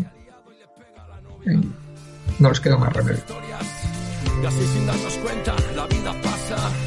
El barrio y su memoria del chico del taller es ¿Y has notado un, un incremento, un descenso o ha quedado todo igual en cuanto a casos de corrupción y de acoso, ¿no? Desde que tú comenzaste hasta, hasta los días de hoy, según tu análisis. Nada, nada. Todo es igual. Sí hay, fijaros, además os invito, hay un canal de Telegram que se llama Ciudadanos de Uniforme. Os podéis conectar. Lo hemos visto, lo hemos estado viendo. Todos los días, todos los días. Bueno, ahí hay barbaridades todos los días. Bueno, ahora mismo están cometiendo unas barbaridades con todo el tema de, la COVID dentro de los cuarteles. Ojo, que son los militares los que se, están postulando para hacer eh, los rastreos y dentro de los cuarteles están ocultando sus propios positivos. Bueno, es algo absolutamente salvaje, ¿no? y ahí es un canal público que se entran y en el que los soldados están denunciando en el cuartel, tal, me está pasando esto. Bueno, es absolutamente bárbaro, ¿no? Y yo me alegro que exista ese canal porque de alguna forma no parece que soy un trastornado, porque yo estoy aquí contando una serie de películas que, eh, muchas veces son muy difíciles de demostrar y bueno, el hecho de que haya ahí un canal con muchas personas denunciando lo que sucede, bueno, pues me parece muy importante, ¿no? Sí, sí, yo he estado viendo lo de ciudadanos de uniforme y algunas cosas curiosas, pues eh, cuarteles que están sin agua, que llevan así casi un año sin agua con cortes interrumpidamente, o que el grupo antiaéreo va a confinar a 28 personas la primera batería por un posible positivo de un suboficial, pero que después los reúne y no sé qué, bueno, cosas como que los mete todos, no sé cuántos positivos en un mismo avión y los traslada. Completamente bárbaro, o sea, sin ningún, sin ningún problema, ¿no? Me parece me parece que demuestra mucho eh, que, en esencia no, no, ha cambiado nada. ¿no? bolsas de basura. Eh, lo que es que el ejército ha cerrado para que no vuelva a haber otro teniente segura. ¿no? Es decir, el problema no es lo que yo denunciaba, sino el problema es que esto saliera. Entonces, bueno, de alguna forma fue un golpe inesperado el que un oficial de repente escribiera un libro y saliera y hablara de forma completamente abierta eh, y asumiera las represalias que iba a sufrir. Eh, yo creo que esto fue algo inesperado y bueno, ahora el sistema se está blindando para que esto no vuelva a pasar. Yo quería hablar de lo de los campos de golf, que me parece también que has hablado mucho, que yo tengo ahí, yo he estado en campos de golf militares y he estado jugando, o sea, que decir que tienes que estar federado y cualquiera puede entrar en el campo de golf y solo conozco un caso en el que fue precisamente Aznar y Trillo que cerraron el campo de golf para ellos, o Trillo le gustaba cerrar una ala entera donde estaba durmiendo y echaba a todos los demás, pero que fueron esos casos aislados nada más, que no es habitual que un coronel cierre un campo de golf para él o que sean como exclusivos para él, que normalmente el ejército le gusta promocionar el deporte y que cualquier, incluso un soldado, puede ir perfectamente a, aplicándose las normas o todo lo correcto que haga, puede ir a un campo de golf, puede ir a un campo de tal, que no hay privilegios por la casta de los coroneles o de los altos cargos por utilizar esas instalaciones. Bueno, eh, aquí, hay, aquí hay dos cuestiones. Lo primero es el coste de muchas de estas instalaciones. Es decir, ha habido años en los que los campos de golf, las residencias se han llevado 800.000, 900.000, millones de euros. Todo esto yo lo detallo en el, eh, en el libro negro del ejército español. Es decir, por un lado está el coste de este tipo de actividades y por otro lado están los privilegios que se producen en este tipo de actividades. Entonces, lo primero que hay que decir es que este tipo de actividades no deberían de existir dentro de las Fuerzas Armadas. Es decir, no existen campos de golf para los médicos en los hospitales. No existen campos de golf para los policías en las comisarías. No existen campos de golf, eh, obviamente, eh, para los obreros en la obra. Esto es un disparate. Es decir, el que quiera un campo de golf, que se lo pague. El que quiera un campo de golf, que se lo pague. El que quiera un, un apartamento de verano, que se lo pague. No pasa nada, se lo puede pagar. Pero el golf, hasta donde yo sé, no es una actividad esencial para el desarrollo, el desempeño de la función militar. Es decir, creo que sin, sin golf eh, podemos seguir siendo igual de militares. Y por otro lado, sí que es cierto y no es cierto. Es decir, te aseguro que ya no en campos de golf, en general, la mayoría de las eh, eh, de las instituciones de recreo, uso y disfrute deportivos también incluidos de los militares están segregados están segregados, la mayoría. Eso no quiere decir que no puedas ir a un determinado campo de golf y puedas, puedas entrar. Están segregados no, no tanto para civiles, que los civiles pueden entrar siempre y cuando vayan acompañados de algún militar, sino como para los propios militares. Es decir, en la dehesa, por ejemplo, en Madrid, eh, es un club exclusivo para oficiales. Es un club exclusivo para oficiales. ¿Puede pasar un oficial y puede pasar un civil no militar que sea amigo del oficial? Sí, ¿Puede pasar un soldado? No. Si no es amigo de un oficial. Esto, eh, esta es la realidad y está documentada también de nuevo en el libro negro del ejército español, eh, todos los tipos de residencia que hay, etcétera. No, sencillamente eh, se trata de, de elementos no esenciales para el desempeño de la función militar. Voy a poner otros casos. La justicia militar no es esencial para el desempeño de los militares. Eh, la medicina militar, es decir, la sanidad militar, salvo aquellos casos de la sanidad de combate, no es esencial. Es decir, el Gómez Ulla no es esencial. El médico de campaña que tiene que ir con la unidad a un ejercicio de tiro es esencial, porque se necesita, porque se necesita. El médico que está en el Hospital Gómez eh, que está tratando a civiles, a no civiles, a quien sea, ese señor no es esencial. Es decir, las Fuerzas Armadas se tienen que desprender de todo aquello que no es esencial porque todo aquello que no es esencial, lo que las está convirtiendo a día de hoy es, es en un Estado dentro del Estado. Es decir, en España si desapareciera todo, todo lo que no fuera militar, el ejército seguiría eh, eh, subsistiendo perfectamente. Y eso no es bueno, eso no pasa en la mayoría de los países, ¿no? Y las residencias militares son un dispendio en muchos casos y además son focos de corrupción. Es decir, una gran cantidad de los casos de corrupción que yo he denunciado y que he documentado en el libro negro del, ejército español se han producido en este tipo de entidades. El patronato de huérfanos ha sido otro foco de corrupción durante, durante décadas. Es decir, todas estas instituciones que, reciben dinero y que no se dedican al desempeño propiamente de los militares no deberían de existir. Eso no quiere decir que no haya una pensión para un huérfano militar, claro que sí, pero no un organismo militar para gestionar eh, eh, ese tipo de, de, de pensiones, ¿no? Eso no debería de existir desde mi punto de vista, claro. No, lo que te decía es que eh, los campos de golf, por ejemplo, las bases de Torrejón, lo hicieron los americanos, igual que aquellos campos de béisbol y tal, y se marcharon y quedaron allí, claro, habría que mantenerlos o, desmontarlos. Bueno, pero es, que lo hicieron los americanos. O, venderlo. O venderlo. Esos terrenos se pueden vender y se podrían haber vendido y se podrán vender en el futuro y seguro que dejarían una gran cantidad de recursos, porque si redujéramos el ejército eh, a unos niveles necesarios, porque yo no estoy en contra del ejército ni en contra del gasto militar, estoy en contra del dispendio, estoy en contra de tener más militares de los que necesitamos, especialmente oficiales y suboficiales. Eh, si nosotros, por ejemplo, reducimos el ejército al nivel de Alemania, al nivel de Finlandia, que es un país que hace frontera eh, con Rusia y que si hace frontera con Rusia, desde luego es un país que se toma muy en serio su seguridad, si nosotros descendemos al nivel de estos países el número de militares, bajaríamos de tener entre 120.000 y 130.000, que es lo que queremos tener con el aumento de 7.000 militares, bajaríamos a tener 90.000 si nos adecuáramos a, los números de militares por habitante que hay en Alemania, y bajaríamos a tener unos 65.000 si nos adecuáramos a los números de eh, militares por habitante que hay en, en Finlandia. Eh, con menos militares, menos espacios se necesitan. Y desde luego hay muchos espacios, como el de Torrejón, como muchos otros que están en, el, en Madrid. Hay muchísimos acuartelamientos y, esto se puede, es muy Bueno, los que somos militares los conocemos y sabemos dónde están. Se puede realizar una gran desamortización de espacios militares que generarían un gran beneficio a las arcas del Estado y que no generarían ningún perjuicio en el ámbito militar, porque además eh, la, localización de estos emplazamientos, en la mayoría de los casos, están pensados para cuando el ejército de Franco se constituyó para intentar evitar los golpes de Estado o para darlos, según la circunstancia que se diera. Y, a día de hoy ninguna de las dos circunstancias son necesarias, ¿no? Eh, Torrejón no hace falta. Voy a poner un ejemplo.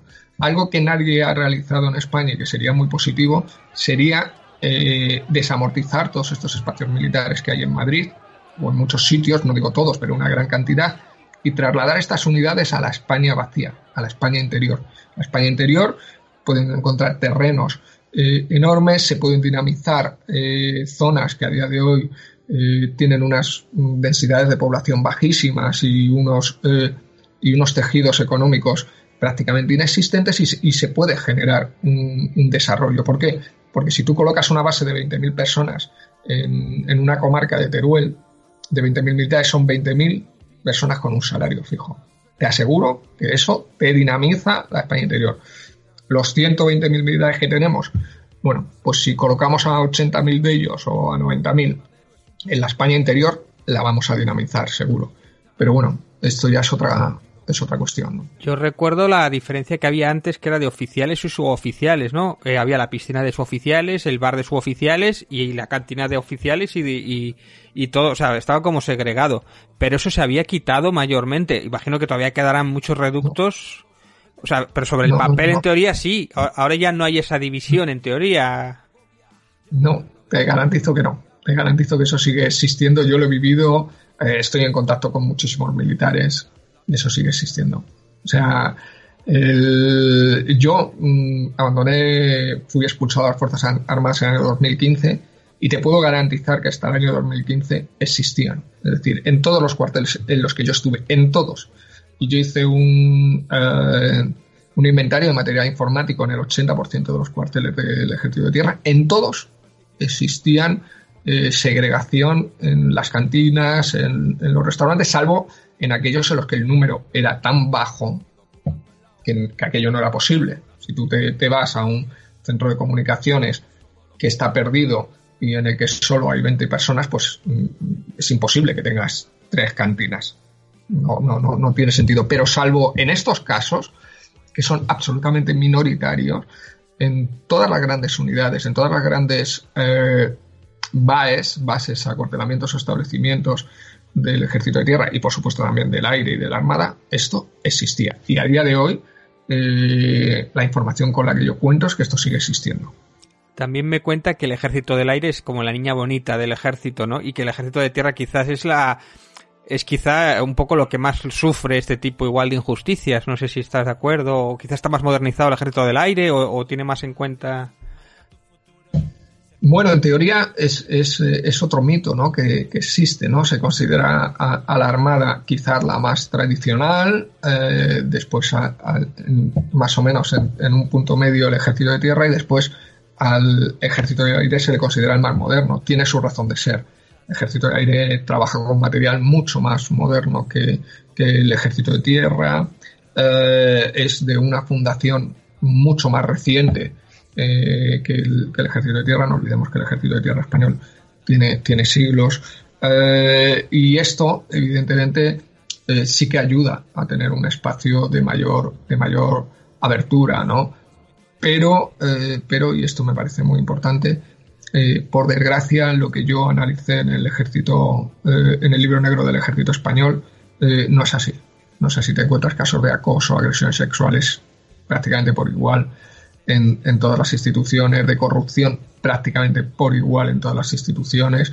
se me ocurre el, uno de los casos más, más gordos de corrupción en el ámbito militar se han dado en el Ejército del Aire, en el ACAR, en, Getafe. Eh, uno de los casos más sonados de acoso o agresión sexual se ha dado en Bobadilla, en el Ejército del Aire, con, con aquella manada militar, aquella, eh, aquella denuncia por violación múltiple. Es decir, al final, eh, por desgracia, se trata de instituciones que, que, están corrompidas, ¿no? Es un problema estructural, no estamos hablando... Por eso siempre intento separar, no es cuestión del PSOE, no es cuestión del PP, es cuestión de la estructura, ¿no? Y no es que haya malas personas, ¿eh? En el ejército hay personas buenísimas, hay personas muy formadas, hay personas muy inteligentes, hay personas muy bondadosas, como todos los sitios, pero la estructura, la estructura eh, eh, termina apartándolas, termina destruyéndolas, ¿no?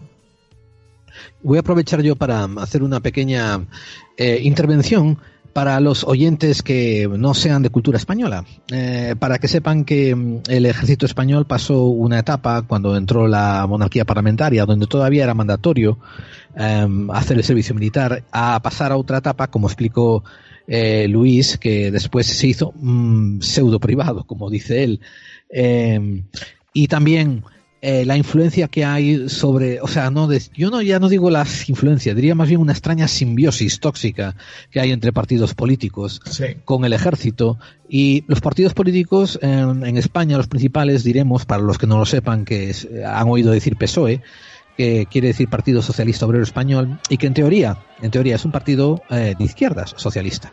El contrapunto de él es lo que ellos han mencionado, el PP, que es Partido Popular, que en teoría es también un, partido más conservador de derechas. Eh, la realidad fue que el PSOE, en nuestra evaluación en clave 45, se ha comportado como un caballo de Troya. Eh, quiero decir, un partido que a pesar de representarse socialista, desde que toma el poder en los 80, sigue promoviendo la, ideología liberal, liberalista económica, ¿no? La eh, capitalista y como si fuese casi de derechas, o sea, es y casi indistinguible, ¿no? De, lo que sería el Partido Popular.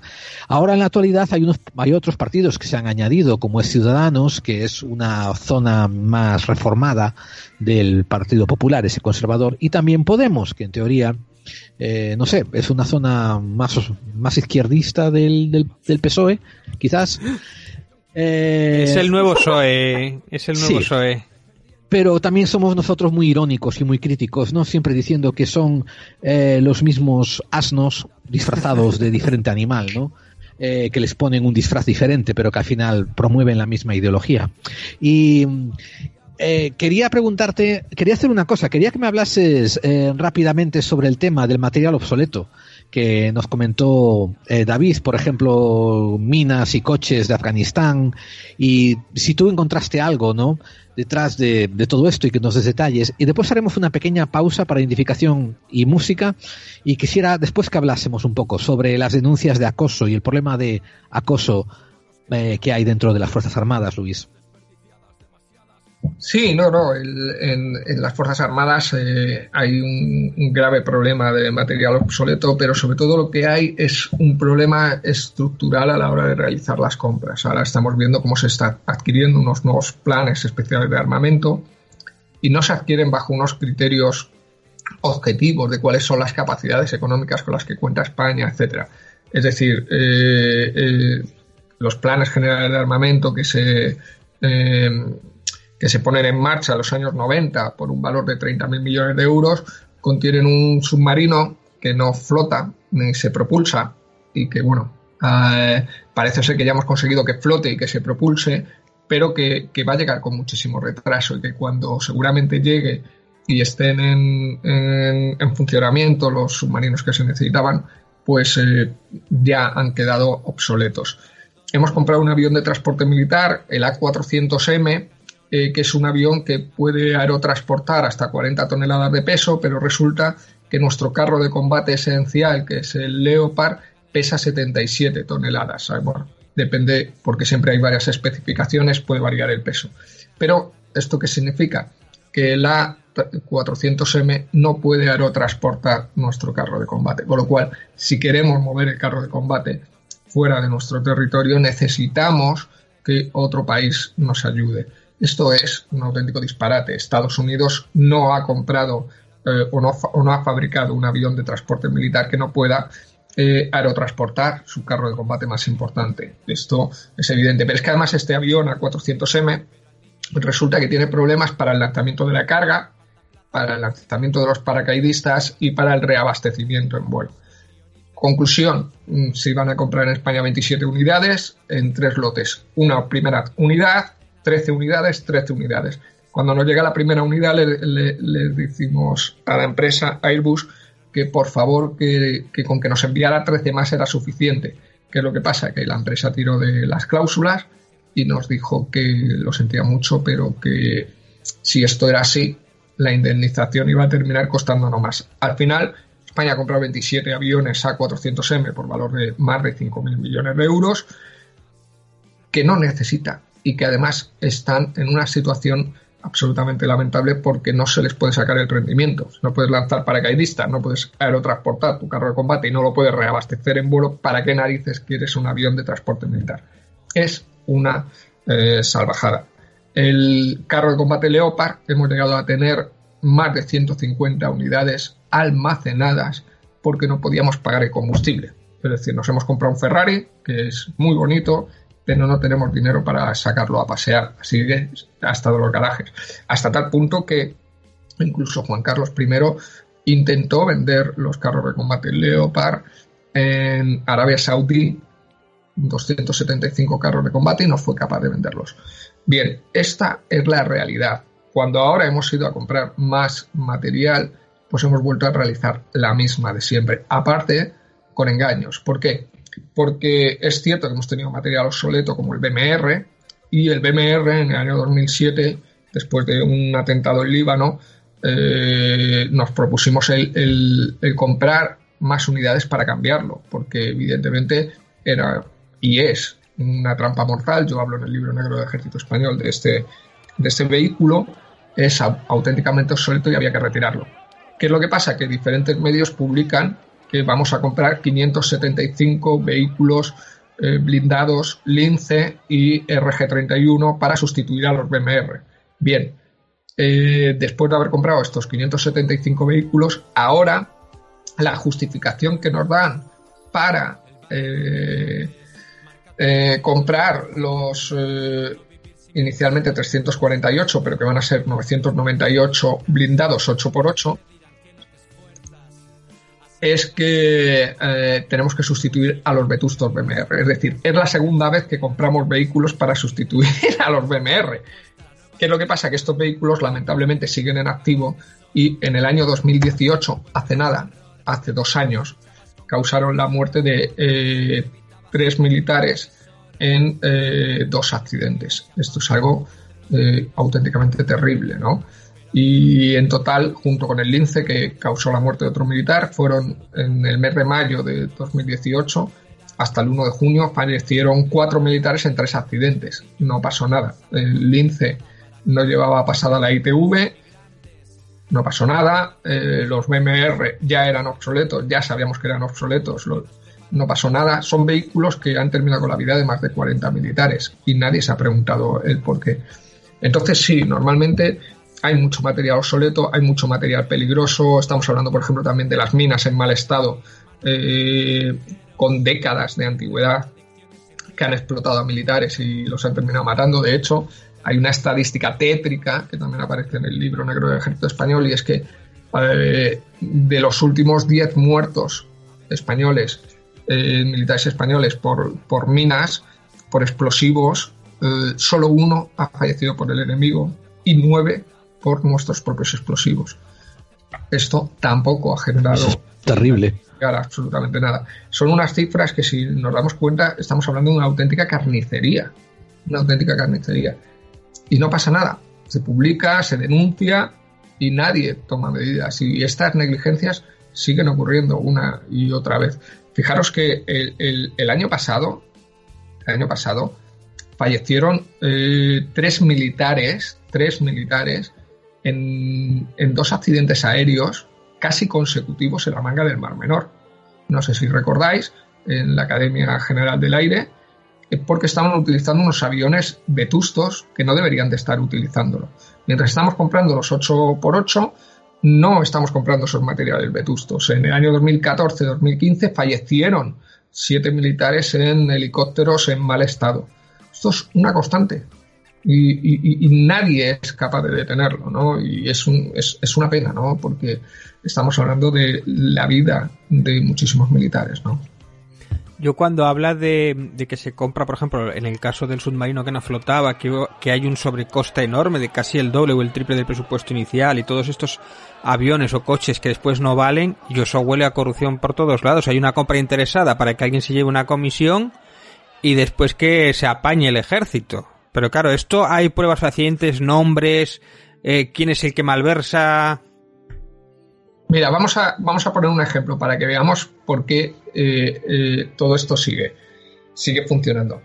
Josep Borrell, que ha tenido un ligero problema con, con Abengoa por la venta de unas acciones, etcétera. Abengoa es un chiringuito del, del, Partido Socialista y también de, muchos, de muchas otras personas importantes. Es la que se encarga de la propulsión del submarino S-80 que finalmente no flota. ¿Vale? No flota, pero es que además no se propulsa.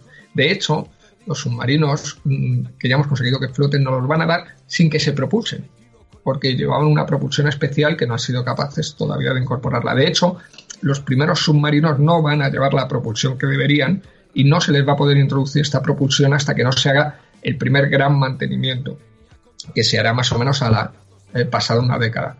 Con lo cual los primeros submarinos no van a tener esa propulsión de Abengoa. Bien, cuando se compran las fragatas F-110, eh, lo primero que se hace es, eh, o lo primero que tiene que hacer Pedro Morenés, es eh, inhibirse porque una de sus empresas, MBDA, es la que iba a montar los misiles dentro de, de estas fragatas.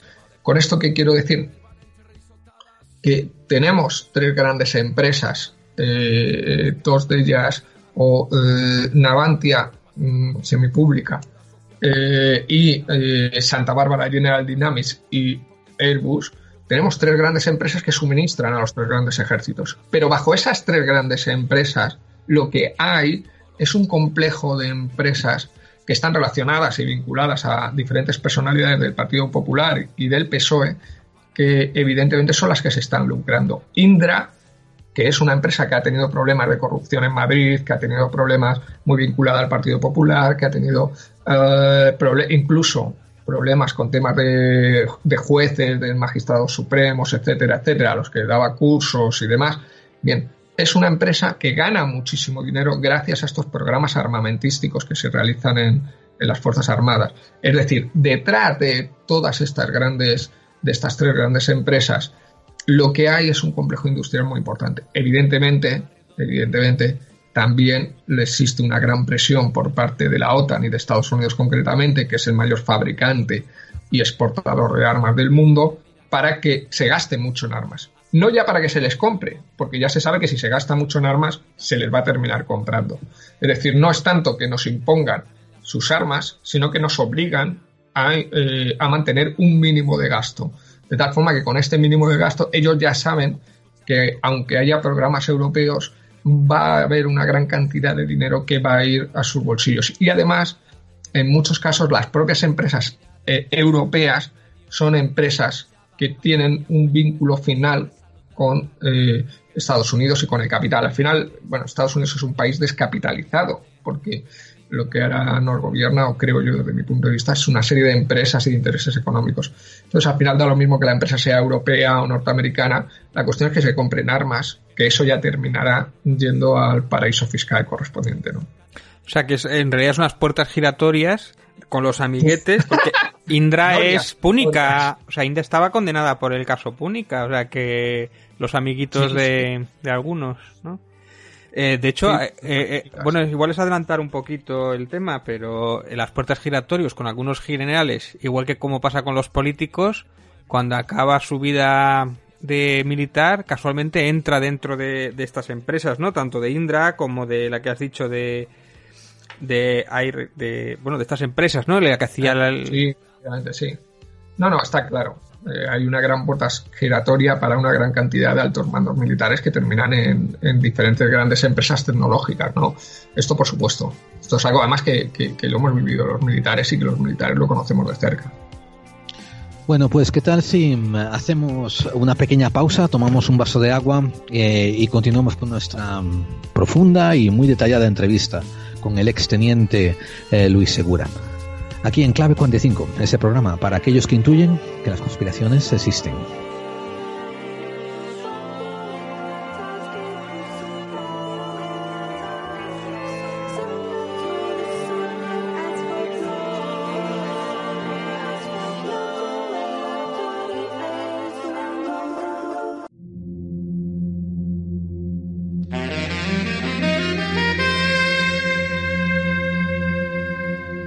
Estás escuchando Clave 45. Clave 45. Clave 45. Clave 45. Porque las conspiraciones existen. Las conspiraciones existen. Las conspiraciones. Porque las conspiraciones existen. Porque las conspiraciones existen.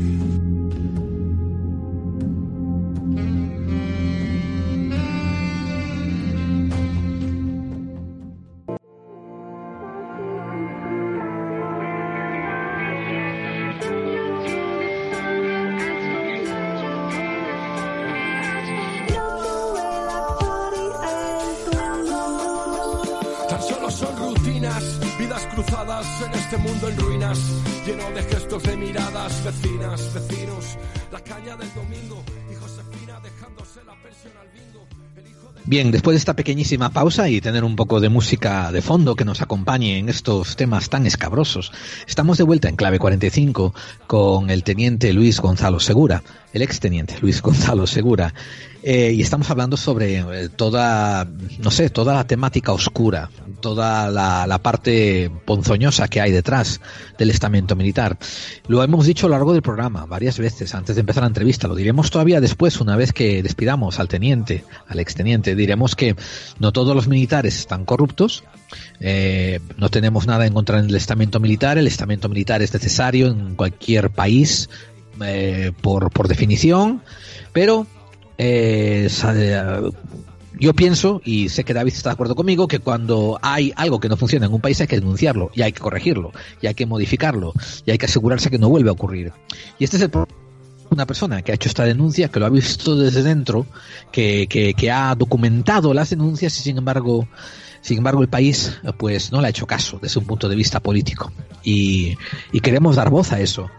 Eh, y vamos ahora a decir que en la segunda parte vamos a hablar sobre acosos, sobre abusos de autoridad y, cosas así.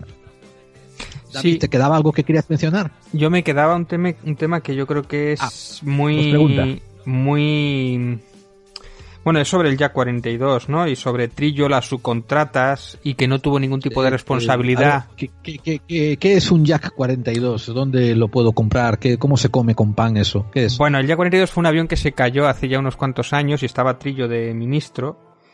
Y pues se descubrió que había un montón de subcontratas y que no se cumplió la legislación y el avión se cayó porque estaba mal. Y no hubo ningún tipo de responsabilidad ni civil ni política por parte del ministro. Y hubo un momento dado que encima cuando trajeron los restos, eh, pues se dieron cuenta de que en algunas de las tumbas, cuando estaban enterrándolas, pues igual había tres piernas, ¿no? Porque no se habían hecho correctamente el reparto de los cuerpos y tal. Una cantidad de irregularidades que se, por, se puso por debajo de la alfombra, aunque eso fue muy sonado en la prensa y tal. Pero bueno, a mí me fue, fue algo escabroso y de hecho muchas víctimas todavía se estaban quejando del día 42. Ahora, a raíz del ya 42, el tipo de los subcontratas, eh, ahora creo que el, tema de los aviones lo lleva mucho Air Europa. Que yo aquí me gustaría mucho saber, Luis, la opinión sobre Air Europa, si lo lleva mejor, peor, o si estamos igual. Bueno, yo, yo he volado con, ellos a, Afganistán, así que, no exactamente a Afganistán, porque no, eh, no se vuela directamente, siempre vuelas a un país cercano bueno, al país al que vas en conflicto y después ya te desplazas en, aviones militares. Entonces, bueno, tengo que decir que en ese sentido no hay ninguna pega. En cuanto al Jazz 42, el Jazz 42 arranca el libro, el libro negro del ejército español porque me parece que es un caso, un caso absolutamente clave y definitorio de lo que sucede dentro del mundo militar. Y además me parece muy bien la puntualización que has hecho, Gerald, porque eh, eh, yo no tengo nada contra el ejército español, entre otras cosas porque estoy incluso pidiendo volver al ejército español, estoy luchando en tribunales europeos por volver al ejército español. Yo contra lo que estoy es contra ese problema estructural que tenemos dentro del ejército español y que hay que solucionarlo. Y efectivamente es una, es una pena que en este país no se haya, eh, no haya una verdadera voluntad política por resolverlo. Fíjate que el JAC 42 me parece definitivo para demostrar la situación en la que estaba el ejército por todas las, las tramas y las subtramas que tiene, no solo de corrupción, ¿eh? la corrupción es el maltrato a los familiares de los militares, es la ausencia total efectivamente de responsabilidades. Eh, creo que es un caso absolutamente paradigmático que en cualquier otro país habría, eh, habría forzado a que se produjera un cambio definitivo dentro de las Fuerzas Armadas. Y aquí en España sencillamente nos quedamos con lo rosa, fue un gran escándalo, ha tenido mucha repercusión mediática, pero no, esta repercusión mediática no se ha materializado en ningún cambio dentro de la institución. Fijaros que en Alemania, por ejemplo, en los últimos cuatro o cinco años están luchando contra la presencia de la ultraderecha dentro del ámbito militar hasta el punto de eh, haber incluso ya no expulsado a militares, que han expulsado unos 300 militares, sino también hasta el punto de haber incluso eliminado unidades militares por, este problema. Y, esto se ha producido porque ha habido una presión social, porque ha habido una presión mediática hacia el estamento militar que en principio tampoco es que, es que fuera muy proclive a, eliminar este, este problema. Bien, en España cuando se publican este, estos casos, cuando se publican libros como el mío, lo que te encuentras es la censura, la total ausencia de voluntad política de regeneración. Y, nos estamos pegando un tiro en el pie. Nos estamos pegando un tiro en el pie porque no regeneran nuestras propias Fuerzas Armadas. Tener unas Fuerzas Armadas corruptas, tener unas Fuerzas Armadas en las que hay una gran cantidad de malas prácticas a nivel estructural, es dañino para los propios militares y es dañino, por supuesto, para la ciudadanía. Pero no va a ser nada sencillo introducir estas, estas dinámicas de cambio, ¿no? Uf, eh, pues seguimos con, con, el tema. Hombre, yo podía nombrarte algunos generales, pero nos lo dejamos para otro día, ¿no? Lo de los generales y algunos que se han pasado a Vox. Uf, es que tenemos tanto, tenemos tanto que... Esto, sí que me gustaría puntualizarlo. Para mí no es un problema que haya generales que se hayan pasado a Vox. Ese no es un problema. Es decir, ah, perdona Luis, perdona Luis, esto para la, audiencia, pero la audiencia de, otros países que no son de España, que sepan que Vox ha sido un partido nuevo, relativamente nuevo, que salió en los últimos 10 años, que se pinta más, más, más, más, más, más a la derecha de lo que ningún otro partido se pintan, para que la gente lo entienda. Continúa, Luis. Sí, no es un partido ultraderechista. Al final, el que nosotros tengamos generales ultraderechistas es normal, porque evidentemente en el ejército tenemos que tener generales ultraderechistas porque en la sociedad hay ultraderechistas. El problema que hay, que esto es, esto es algo que defino en el, en el, último libro que he escrito, que es el ejército de Vox, eh, y se ha publicado este mismo año 2020, el problema es cuando la mayoría de los generales y de los oficiales son de Vox. ¿Por qué? Porque un ejército debe de ser representativo de la sociedad, debe ser plural, debe contener una muestra o debe ser una muestra más o menos fiel de lo que tiene la sociedad. Y el problema es que en el ejército no hay un porcentaje que es equivalente a, generales del Partido Popular, a generales del PSOE, generales de simpatizantes de, Podemos, etcétera. No existe esa, eso, ese porcentaje. Entonces, esta distorsión es la que genera realmente el problema. Claro, cuando te encuentras que el 80 o el 90% de los altos mandos militares son ultraderechistas, pues te, das cuenta de que tienes un problema muy serio. cuando Julio, cuando Julio Rodríguez eh, pasó a lo civil y se pasó a Podemos, fue como una conmoción dentro de todo el ejército y todo, estaba el PP en aquel momento. Fue un enorme susto. Yo no sé si. Sí, sí, sí. Y además, esto ya demuestra hasta qué punto aquello era una anomalía. Fue una conmoción. Y no debería de haber sido ninguna conmoción. Debería haber sido absolutamente lo normal. Es decir, eh, lo anormal en España no es que los militares, que es lo que se dice, los militares tienen que ser neutrales políticamente. No. Militares tenemos nuestras ideologías políticas y no es malo que las expresemos. El problema no es que los militares tengamos que ser neutrales es que como los militares españoles no somos neutrales, tenemos que estar callados. ¿Por qué? Porque evidentemente el día que dejen hablar a todos los militares, lo que vamos a descubrir, o mucho, o lo que van a descubrir muchas personas, no va a gustar. Este es el gran problema. En, principio, que un militar se exprese de forma personal, cuidado, de forma personal, en clave política, no debe de ser ningún problema. Lo es en España porque el ejército está tan claramente escorado a la ultraderecha, que evidentemente se convertiría en un lobby, en un elemento de presión, porque es un, estamento muy homogéneo ideológicamente. Y esta homogeneidad ideológica es un claro problema que se debe combatir y no la combate nadie, ni siquiera el Partido Socialista, por supuesto. Estoy completamente de acuerdo contigo. Eh, además, tener en cuenta que, y esto no es, no es, no es una cosa pequeña, tened en cuenta que hace 80 años, ¿no? Fue el ejército el que se levantó y dio un golpe de Estado contra, contra el sistema vigente de aquel momento de, del 36. Eh, y, y creo que en una democracia parlamentaria que se denomina a sí misma, en una monarquía parlamentaria que se denomina a sí misma una democracia, tendría que haber una serie de controles para asegurarse que la cúpula del, del estamento militar no tiende hacia esas tendencias que podrían identificarse como pro-golpistas también. O sea, esta gente que cree que, el sistema militar lo podría arreglar todo con un, un manotazo en la mesa cuando quieran, ¿no? Eh, eso es algo que, como digo, en el contexto de pensar que vivimos en una democracia, eso también está abierto a debate, pues hay que... Hay, hay, Sí, hay que, hay que vigilar que, eh, como dices tú, que, que los mandos del estamento militar hagan su, tengan su afiliación primero al sistema existente, que sería la monarquía parlamentaria. Y, y también asegurarnos que tenemos un sistema militar que si cambiase la forma de gobierno, imagínate que viene una república, pues ellos saben también ajustarse a lo que vendrían, porque ellos están a servicio, como digo, del pueblo, no están, no como muchos parecen creer que están a servicio suyo. Pero, dejando esto así de lado y esto, una vez clarificado esto, nos encontramos con unos cuantos eh, asuntos, unos cuantos acosos que fueron eh, mediáticos, ¿no? Eh, tenemos el, caso de Zaida Cantero, pero hay muchos más. y quiero saber, según, según tu opinión, Luis, una persona que estuvo dentro, ¿hubo ascenso, hubo descenso? Todo quedó igual en cuanto al asunto de acoso sexual una vez que entraron las mujeres dentro del ejército español. Bueno, por desgracia, eh, esto, esto lo he analizado en, el, en, La guarida de la bestia, que es un libro publicado en, en el año 2019 sobre la situación de la mujer en el ejército.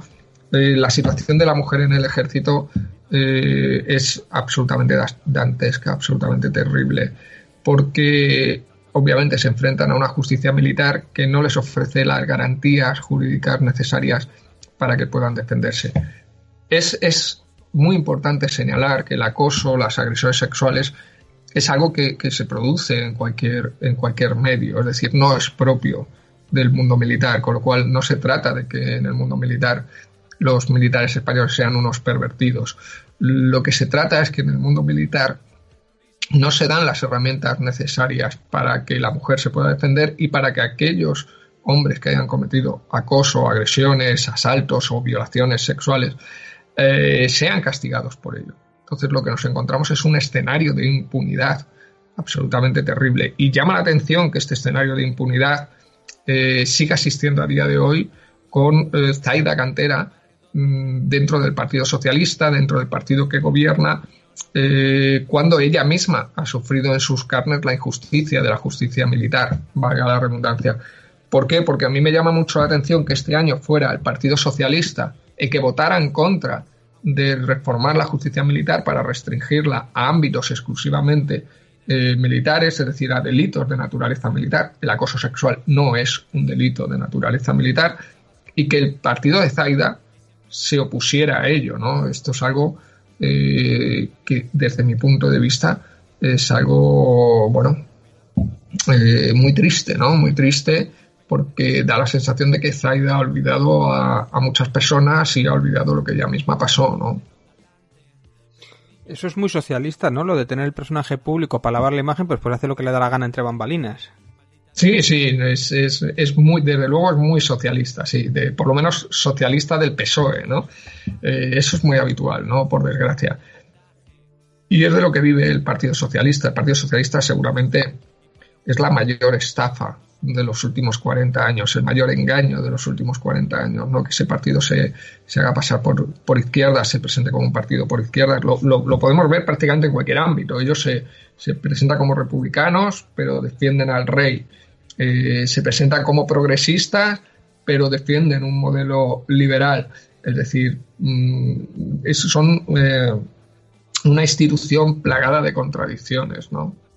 ¿Cuántos casos estamos hablando que a mí no me costan tanto? Eh? A mí yo he hablado con otros políticos y no me habla de que haya tantos casos de, de abuso sexual o de agresiones sexuales, pero ¿de cuántos casos estás hablando que, que no salen a la luz pública? dos, cifras, dos cifras oficiales y además voy a intentar explicar lo que pasa en España con los medios de comunicación, dando nombres además y apellidos, y, y cómo se consigue que esta información no llegue a la ciudadanía. Mirad, en el ejército, eh, las Fuerzas Armadas se han producido entre el año 2016, 2017 y 2018, que son los años en los que tenemos estadísticas, del año 2020 no tenemos, y del 2019 no están incluidas en el libro de eh, eh, En la guarida de la Vesta, porque se publicó el año pasado, se produjeron en España entre cuatro y ocho veces más denuncias en el ámbito militar que en el civil. Es decir, Tú coges el número de denuncias que se han producido, que son mayoritariamente producidas por mujeres, y lo divides entre el número de mujeres que tienes. Evidentemente, esto es con datos oficiales. Bien. Obviamente esto demuestra que hay un problema. La impunidad dentro del ámbito militar la doy también en el libro. Eh, de las últimas denuncias por acoso, agresión sexual o violación, solo se ha producido una condena. Una condena. Creo que una condena de 90 se me antoja demasiado poco. Se me antoja demasiado poco. Yo no creo que haya 89 denuncias de acoso, agresión sexual o violación falsas dentro de las Fuerzas Armadas o que no se hayan podido probar. Se me antojan demasiado pocas. Una denuncia. una condena. Eh, evidentemente, esto son estadísticas. Eh, de todas las denuncias que se han producido en, toda la historia, de las que tenemos contabilizadas, que yo las contabilizo en el libro, la tasa de condenas se reduce al 12,5%. Dentro de ese 12,5% de condenas se incluye un capitán condenado por 28 agresiones sexuales que siguió siendo militar. Condenaron y siguió siendo militar como si no hubiera pasado nada. Un teniente coronel condenado por tres agresiones militares, un eh, suboficial, un capitán condenado por un intento de violación. Así el listado del 12,5. Es decir, incluso aquellos que fueron condenados no fueron expulsados de las Fuerzas Armadas. Esto es absolutamente aberrante. Que tú tengas un capitán condenado por 28 agresiones sexuales y que siga mm, en servicio como si no hubiera pasado nada, bueno, es algo que yo creo que habla por sí solo, ¿no? Es un dato absolutamente dantesco. Pero voy a dar otro dato. En el ejército, el ejército presume reiteradamente del alto número de mujeres que tiene, y es cierto. Aunque luego podríamos matizar eh, dónde están estas mujeres, que la mayoría están en la escala de tropa, no en oficiales o en suboficiales. Pero bueno, es cierto que el número total de mujeres dentro del ejército es bastante alto, un total de 14.000 sobre 120.000 efectivos. Bien, ¿cuál es el problema? Que en el ejército han entrado más de 22.000 mujeres. Es decir, más de 7.000 mujeres se han ido del ejército. ¿Cuál es el problema? Que no se han jubilado. ¿Por qué no se han jubilado? A día de hoy, la primera mujer que es general eh, entró en el ejército en el año 88. Es de la primera promoción. Si la, si la mujer, que es general a día de hoy, no se ha jubilado, no ha dado tiempo a que, a que las demás se hayan jubilado. De hecho, la mayoría de los ingresos, por ejemplo, que se produjeron en tropas, se produjeron en el año 2000, 1998, 99, 2000, 2001, 2002. No les ha dado tiempo a cumplir los 45 años y abandonar las Fuerzas Armadas. ¿Dónde están estas más de 7.000 mujeres? ¿Por qué más de una de cada tres mujeres ha abandonado las Fuerzas Armadas? Esto es algo eh, que son datos oficiales. Bien, cuando yo llego con, la cifra de datos oficiales. Pero una cosa. en el ejército. Pero Luis, eh, también está el tema de que con 45 años los soldados se jubilan muchas veces porque no han promocionado. Yo no sé si eso también afecta a muchas mujeres. No, no, no, no, no. Claro, eso, eso lo, explico en el libro. No ha dado todo tiempo a que ellas cumplieran 45 años. Es decir, ni siquiera tenemos esa, esa posible Hace 30 años que entraron las mujeres. Claro, hace 30 años que entraron. Hace 30 años que entraron, pero las grandes promociones.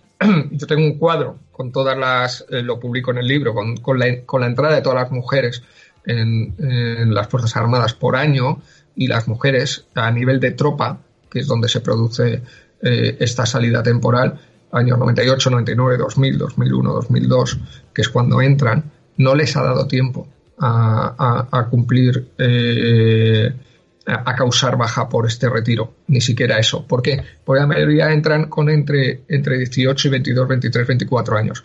Si tú le sumas 18 años, eh, pues necesitas 27 años para cumplir los 45 años, ¿vale? Si entran con 22 años, necesitarían 23 años.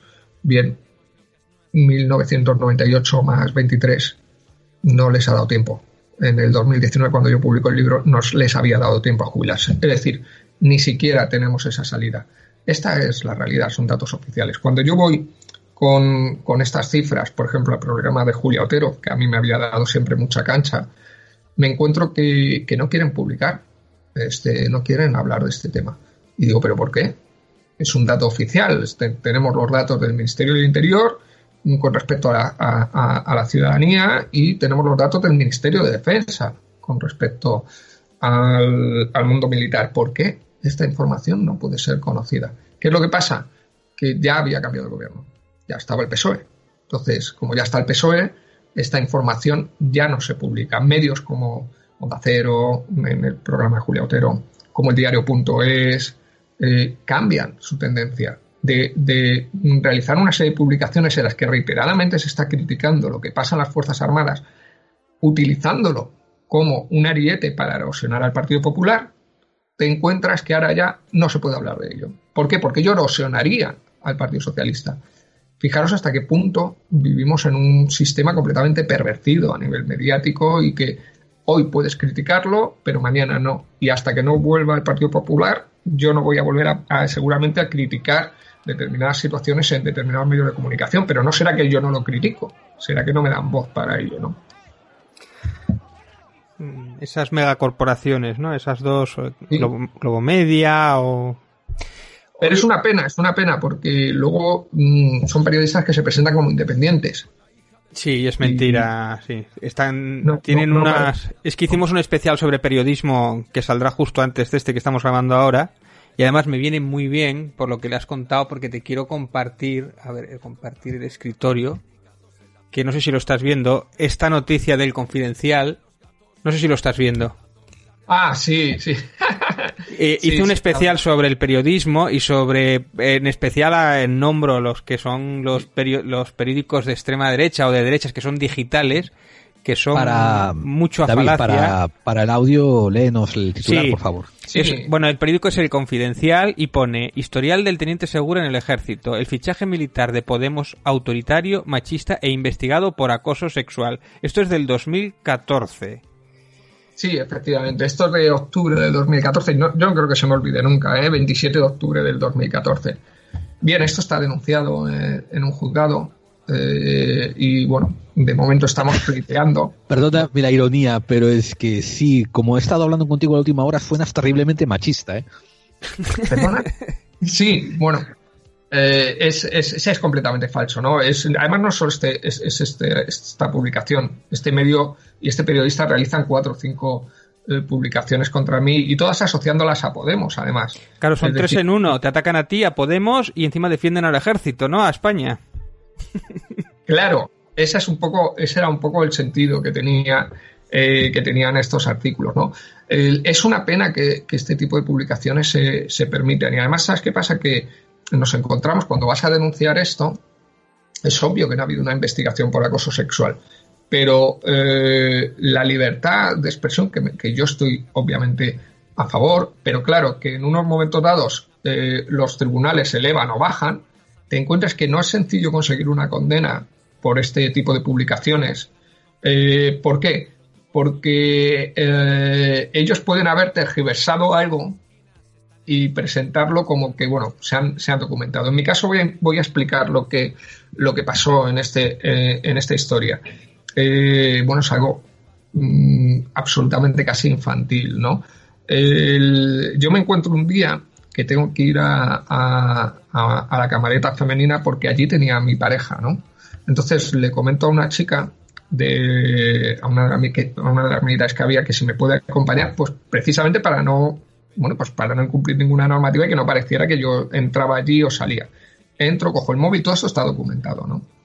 ¿Qué es lo que pasa? Que eh, a los pocos días me viene a, la unidad que, yo mandaba, me viene un chaval ecuatoriano a trabajar. Chaval ecuatoriano más buenísimo. Había trabajado fenomenal, pero que al ser ecuatoriano no tenía eh, habilitaciones de seguridad para trabajar donde yo trabajaba. Yo trabajaba en un centro de comunicaciones. Entonces, el único sitio en el que yo le podía poner era en el sitio en el que estaba la chica esta. Entonces, eh, después de haber pasado esto, le cambio a la chica de, sitio y la chica, con 18, 19 años, debió de pensar que yo la cogí manía por aquello, ¿no?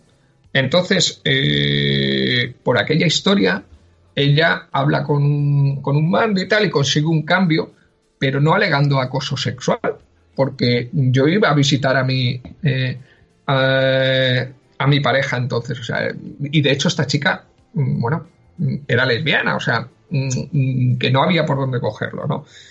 Pero, obviamente, cuando esta, esta, esta chica realiza esta, eh, eh, la aseveración un poco de que yo la había tomado manía por este episodio, yo evidentemente lo que hago es ir al juzgado y denunciarlo. Oiga, eh, esta persona dice esto, llámenla y que venga y que lo diga. Eh, porque claro, evidentemente tú no puedes tolerar que nadie diga que tú vas a tomar manía a alguien y demás, ¿no? Pero estamos hablando siempre en términos laborales. Y además el que denuncia soy yo. Bien, el juzgado la, toma declaración a ella, toma declaración absolutamente a todo, a todo el mundo, se demuestra que allí no ha pasado nada. Es decir, ella misma lo dice, ¿no? Ella misma dice que, que no, que yo la he tratado bien y tal. ¿Qué es lo que después yo siempre he concluido o he creído? Es que esta chica sencillamente pues en un momento dado quiso cambiar de unidad, cambió una unidad para mejor, utilizó a su madre, que todo hay que decirlo, en aquel momento se estaba acostando con un teniente coronel, y la cambiaron de, unidad y bueno, pues fue una manera de, cambiar de sitio.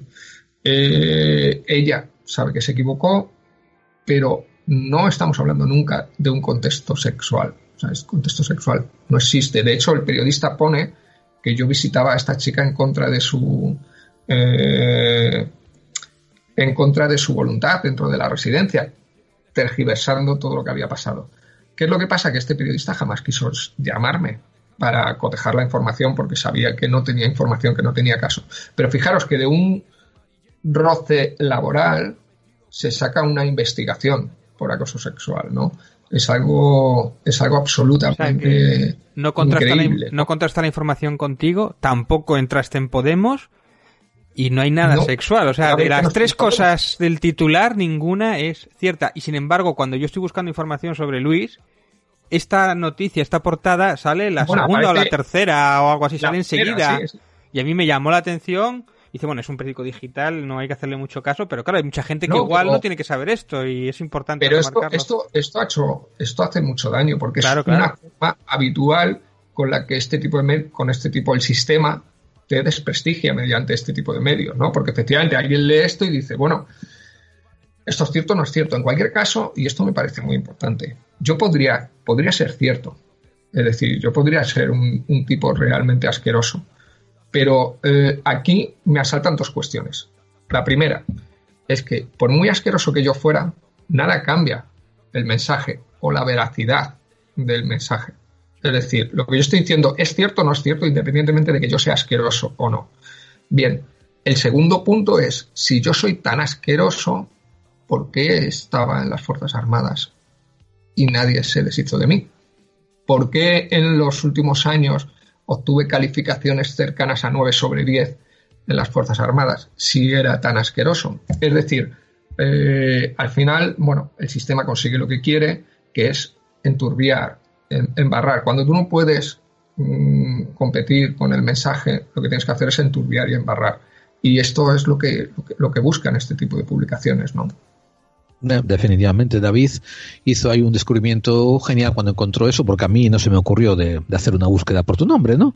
Pero y me parece una oportunidad genial para. años ha aparecido, eh, aparecía en la primera página en el primero o segundo lugar durante muchos años. Qué asquerosidad. Creo que aparece un poco más retrasado, ¿no? Sí, sí, segundo, el tercero, pero qué asquerosidad de, publicación, digo, ¿no? Qué, qué horror para la prensa española también todo esto. Em, sí, sí. Yo creo además que, es un artículo que, por desgracia, la mayoría de los ciudadanos que lo leen, lo leen dándole veracidad, pero eh, aquellos que ya tenemos una cierta familiaridad con los medios de comunicación, creo que cuando lees estos artículos te das hasta que te das cuenta perfectamente de cuál es el objetivo que este, que este artículo tenía, ¿no? Y, y que desde luego le importaba un pimiento la veracidad. Pero bueno, el problema de, yo lo denuncié a este caso y está en los tribunales, el problema es que estamos en un tribunal eh, jugando en campo contrario. Entonces no va a ser fácil conseguir una, condena. intentaremos hacer estas pequeñas cositas así de para intentar compensar. Es que es 2014, estamos en 2020 y, y, no se ha cambiado ni se ha... O sea, es increíble lo de la justicia. Sigue, sí, sí, sí, sí. Eh, bueno, eh, un, unas últimas preguntas que te vamos a hacer, Luis. Esto. Eh, ¿Podríamos molestarte dentro de un par de semanas, entrar otra vez al programa y, a seguir y entrar eh, en algunos detalles más? Eh, por favor, audiencia, os concertamos para que vayáis dejando, tanto en el muro de Evox como en las, en las medios de comunicación oficiales de Clave 45, preguntas para el exteniente Gonzalo Segura. Eh, podéis dejarlas ahí listadas y nosotros eh, se las traeremos a colación la próxima vez que lo traigamos al programa. La próxima vez que lo traigamos al programa hablaremos mucho más en detalle, por ejemplo, ¿no? sobre España como un papel de intermediador de armas, eh, lo que hacen los comisionistas, eh, porque esto yo creo que es algo que David y yo hemos hablado fuera de micrófono, pero es tan impactante que hemos decidido darle su momento, su peso y darle su, su espacio por sí mismo. Eh, me acuerdo, me viene a la mente el programa de Giorgi Évole, de Giorgi Évole, que hizo una entrevista así a, a, traición a, a, alguien que estaba en un, en una, un pabellón de exhibición sobre armamento español. Y, y, vamos, lo pilló así como diciendo, no, no, el mundo ahora ha cambiado, lo, los negocios están aquí, en comprarlas y revenderlas. Y yo me quedé con los ojos como platos, ¿no? Diciendo, wow. o sea, y a cámara descubierta, diciendo que sí, que lo que importa aquí en España es revender, ¿no? Lo de siempre, las la, intermediarios, comisiones y todas estas cosas. Entonces, eh, Luis. Bueno, el caso, el caso de FES, eh, que creo que es un caso paradigmático, ¿no? Que además bueno, tiene una enorme corrupción y, se produce una serie de ventas de armas, de comisiones. Ahí hay un sujeto denominado King, que nadie ha, llegado a descubrir exactamente quién era, algo así como M. Rajoy. Y, bueno, creo que es un, es un tema también que, tiene su, eh, su relevancia, ¿no? David, creo que aquí Luis Gonzalo nos acaba de proponer una exclusiva aquí casi, un monográfico. Eh, lo dejamos así por ahora, David, ¿te parece? Sí, sí, bueno, yo tengo un montón de preguntas eh, que me han quedado en el tintero que, por supuesto, otro día las plantearemos. Sí, sí. Siempre que queráis, yo estoy encantado. Pues ya te concertamos, ¿eh? Para dentro de dos o tres semanas. Y, y mira, por ahora nos puedes dar tus vías de contacto y nos puedes decir también los libros que tienes publicados y dónde se pueden conseguir. Sí, en principio eh, he publicado cinco libros. El primero, los dos primeros son dos novelas, Un paso al frente y Código Rojo. Eh, de Un paso al frente, además, seguramente haremos una reedición eh, en, los próximos meses y también de Código Rojo. La, la, reeditaremos. Y luego tengo publicados tres ensayos, El Ejército, el libro negro del ejército español, la guarida de la bestia y el ejército de Vox, los tres con ACAL que se pueden conseguir todos los libros pues en cualquier plataforma o eh, bueno, como sé que, estoy hablando con personas que no necesariamente están en España, pues en principio en cualquier plataforma como Amazon o cualquier otro tipo de, de plataforma se pueden encontrar los libros, ¿no? Y si alguien quiere contactar contigo para o felicitarte o insultarte, etcétera, etcétera, que habrá de todo en la viña del Señor. Habrá de todo, créeme. Donde, donde, quiera, no hay ningún problema. Normalmente yo estoy en Twitter y, en Facebook por Luis Gonzalo Segura y luego mi correo electrónico es muy sencillo, Luis Gonzalo Segura arroba gmail.com. Así que, que cualquiera que quiera contactar conmigo no hay ningún problema. Y si me quieren insultar, pues eh, lo único que pido es que sean originales. ¿no? de todos estos años Mandar vuestros insultos para Luis eh, Segura a clave45 arroba. Sí, pero que sean originales, porque a mí yo recuerdo el, día que me llamaron, eh, me dijeron que era, por supuesto, tratándome de usted, un perfecto hijo de puta, pues yo creo que, eso eh, me parece que marca un antes y un después, porque oye, ser perfecto en algo es algo Perfecto. Mm, mm, nada, sencillo. Aunque te dieron crédito por algo que tú no tienes, que más bien sería de tu madre el crédito, ¿no? Sí, sí, pero bueno, eh, eh, me, sentí, me sentí por lo menos emocionado de encontrar que todavía hay personas originales, ¿no? Pero cuando te insultan de forma tan coloquial pues y tan ordinaria, pues bueno. No, sí, los insultos. No pasa nada. En este campo los insultos es algo muy común. Eh, tuvimos a Manuel Carballal, que es un periodista, investigador del mundo del misterio, hace poco, y él cuenta la anécdota eh, que una vez lo insultaron. Él tiene, no sé, él tiene una tendencia social, ¿no? Bastante tiene una conciencia social muy expandida, ¿no? Que no se identifica mucho con, con, la derecha, y sin embargo a él lo insultaron llamándolo monaguillo fascista, ¿no? Y él está todo contento de ese, de ese insulto. Bueno, a mí me han llamado facha varias veces, ¿no?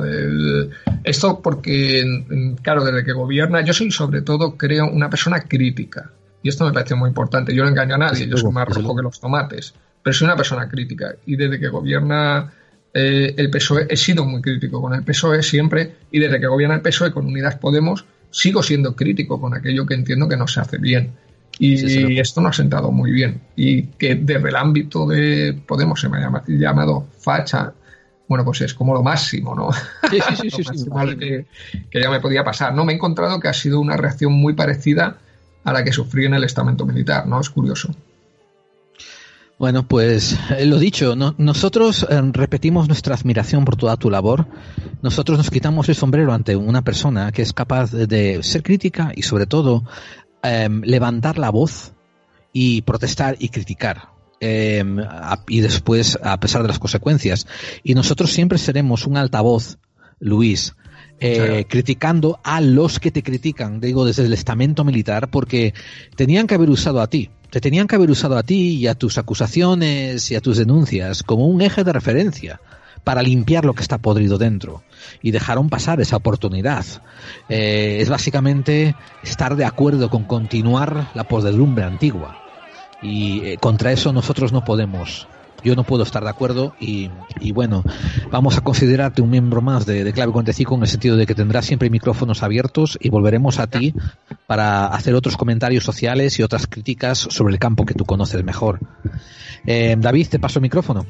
Pues nada más que es un placer, de verdad, eh, Luis, que no sé qué más decir ya. La verdad es que, bueno, si hay muchas cosas que hablar, que esto me tiene mucho material y yo estas cosas son las que, aunque sean un poco más espesas, son de estos programas que hay que escuchar porque esto, estas cosas hay que saberlas, hay que, hay que saberse cómo, cómo funciona el mundo y no todos son ovnis o no todos son conspiraciones, ¿no? Esta es la vida real y, y saber cómo nos engañan de verdad. Yo a mí eso es lo que más me interesa. Sí, es que Luis, estas cosas que tú nos cuentas son las que separan la conspiración real de la conspiranoia fantasiosa de la gente. Y esto es lo que las... estas, estas cosas son la, la, conspiración, ¿no? Eh, lo hemos hablado, ¿no? La verdadera conspiración, la, verdadera conspiración. La verdadera conspiración, ¿no? Porque yo creo que la conspiración a mí me parece que es un elemento, lo estuvimos hablando, esencial, porque es un elemento divulgativo. Todo lo que yo estoy explicando, lo que yo explico en un libro eh, de 800 páginas, eh, dando 1700 referencias y dando datos y hablando de programas, de, de de violaciones, de etcétera. Todo esto lo puedes resumir en, en 50 páginas hablando de una conspiración. ¿Por qué? Porque me parece que es una figura didáctica la conspiración. Entonces, eh, sí, desde luego me parece que es muy relacionado. Me, parece que hay una verdadera conspiración porque al final eso es lo que supone eh, lo que está pasando en el ejército. No es que eh, se sienten y digan, vamos a comprar armamento negligente y defectuoso, vamos a, violar mujeres. No, es, esto no es lo que sucede. Pero al final, el tejido de los intereses hace que el sistema termine, termine generando ¿no? este, este tipo de situaciones. Bueno, pues desde luego. Eh, te emplazamos para otro programa muy próximamente y ahora nos adentramos, nos despedimos de Luis Gonzalo Segura, el exteniente, y continuamos hasta final de Clave 45, ese programa para aquellos que intuyen que las conspiraciones son así de cabronas y ocultas y te joden la vida. Muchas gracias.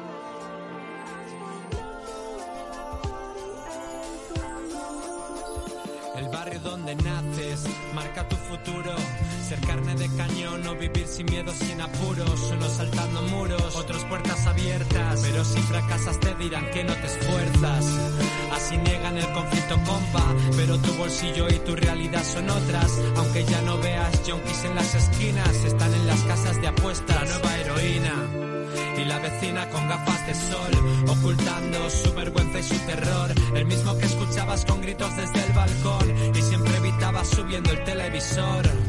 Pero al final otra vida se apaga, entre los vecinos ahora agacháis la mirada, pero ante los medios nadie sospechaba, parecían felices, dice, siempre saludaban, muy tolerantes, abiertos con pleno talante, pero al niño lo apuntamos a la concertada para que no comparta plaza con los inmigrantes. Maldita educación que recibimos, que prioriza el individuo sobre el colectivo, que nos prepara para ser una mísera parte de sus negocios, de su cadena de montaje. Así es el barrio donde yo nací, precariedad sí, y paro juvenil, pero no somos un circo para entreteneros.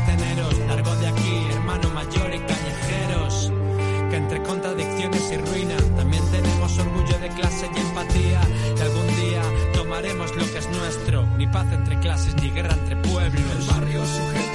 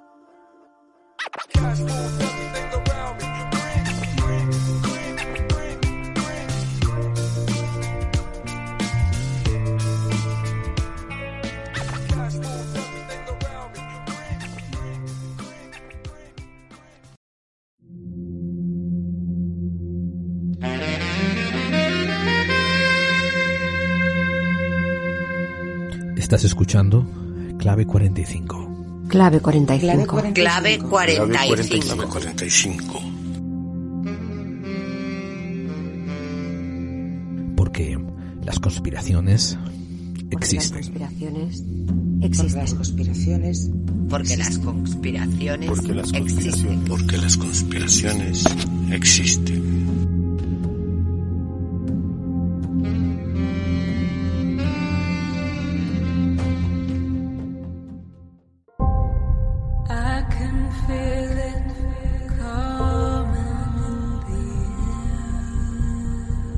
Quieres analizar casos fortianos y extraños, no te conformes con leerlos recopilados por cualquier persona. ¿Por qué no eliges al autor que ha recorrido medio mundo buscando los casos y entrevistando a los testigos? Ya están disponibles los cuadernos de campo, una recopilación de las investigaciones, entrevistas y trabajos llevados a cabo por el investigador Manuel Carballal. En estos cuadernos de campo encontrarás volúmenes detallados que no solo cubren entrevistas, sino que hacen diagramas, muestran ilustraciones y abren temáticas desde el satanismo, encuentros cercanos con lo desconocido, ovnis y todos los temas de lo paranormal. Cuadernos de campo, disponibles a través de amazon.com, ebay.com y elojocrítico.info. Mis cuadernos de campo, por Manuel Carballal. Porque si quieres investigar sobre lo desconocido, no desperdicies el trabajo de campo que ya han hecho otros antes que tú.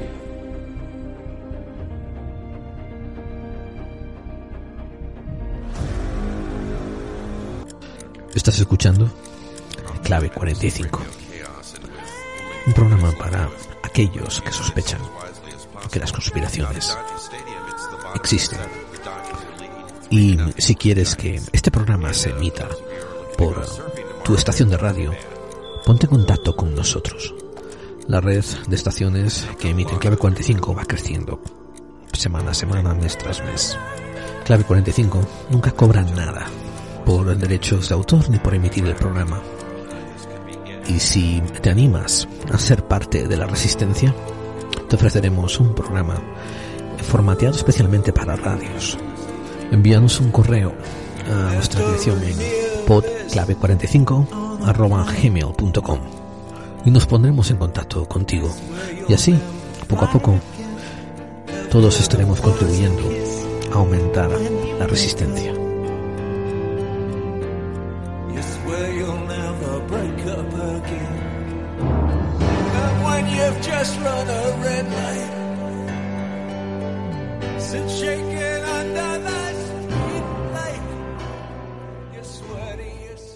Me parece que este ha sido un caso de esos, David, donde el contenido de la entrevista se nos ha desbordado y hemos encontrado cientos de aristas que no hemos tocado. Sí, yo creo que estas son la- las mejores entrevistas, son las que dejan con ganas a la gente. Pero eso significa que hay muchos temas y que da mucho más, se da mucho más para una secuela o segundas y terceras y posteriores entrevistas al tenien- exteniente Luis Segura. Porque hay muchísima información, por cierto, por cierto, cosas de las grabaciones. Aquí me acaba de llegar su libro, el libro negro del ejército español, Luis Gonzalo Segura, un tochaco. Ah, qué guay. Que nos hablaba. Para la gente que no lo vea de YouTube, la gente de Evox, pues lo está enseñando ahí David y está pasando las páginas, has Mira, mira, la página. ¿cómo- Voy a sonorizar el, el libro, ¿eh? Ahí hay un tochaco guapo. Esto, eh, tamaño Biblia, ¿eh? O sea, tamaño Biblia, ya te digo yo. Y la verdad que es que... comentaste, sí. lo que me contaste estaba bien anotado, ¿verdad? Tenía muchos. Sí, eh, el libro... El, sí, bueno, eh, como yo que sé, una décima parte es eh, anotado, o sea, son anotaciones que son las referencias, ¿no? De toda la información de la que habla, pues de dónde la saca, ¿no? Pues de tal artículo de tal sitio, de tal periódico, de tal libro o de tal referencia de programa de televisión. O sea, quiero decir, el libro es exhaustivo. Eso, eso sí que me gusta. Por ejemplo, sí que noto, por ejemplo, cierta... mm, eh, como que está, ensayándose un poco con el ejército, como que está muy dolido con el ejército, pero realmente todo lo que dice es verdad, porque tiene la referencia y lo puedes comprobar tú mismo. Pero sí noto que él está dolido con el ejército y tiene cierta saña. Y empieza con el ya 42 y es brutal. O sea, es brutal porque todos sabemos lo que pasó con el día 42, pero como siempre digo, una cosa es lo que sabemos o lo que intuimos, que es terrible, pero cuando te describen los hechos y las cifras... y ¿Recuérdanos todo, la versión todo, oficial, brevemente? Bueno, la versión oficial es que no hay culpables. Básicamente, la oficial prácticamente. ¿Qué pasó? ¿Hubo un accidente o algo? Bueno, eh, lo comentamos en la entrevista. Cayó el Ya 42 porque había sido. Eran aviones que estaban muy antiguos, muy obsoletos y eh, tenían un montón de subcontratas. Eh, cae, mueren, creo que eran 52 personas o 57 personas y prácticamente no pasa nada. Sí, rescinden algunos contratos con ellos. Es que después te dice que después vuelven a tener contratos con estas personas y tal. Eh, uf, terrible. La verdad es que el Ya 42 es para hacerle un programa eh, eh, exhaustivo. O sea, mm, porque es de estos episodios negros y truculentos. Bueno, después lo de los cadáveres eh, se hace de mala manera, se reparten mal los cuerpos. O sea, es que no se hizo una bien y no hay responsables. Básicamente No, se cargó no se a algunos responsables, no. ¿Cómo? Nadie fue a la cárcel, nadie dimitió. Eh, bueno, sí, Trillo dice que es una de las historias, es una historia negra de su, de su, cuando él estuvo en el gobierno, cuando él era ministro de, cuando era el ministro de, cuando él estaba allí en el, eh, haciendo, que se encargó de todo esto y tal, pero que no, algún coronel se echó alguna bronca, alguna culpa, alguna, pero vamos, básicamente nadie fue a la cárcel, nadie fue culpable, nadie se sabe quién se llevaba el dinero de esas subcontratas, e incluso se volvió a contratar alguna vez más a esas personas que estaban subcontratando, ¿no?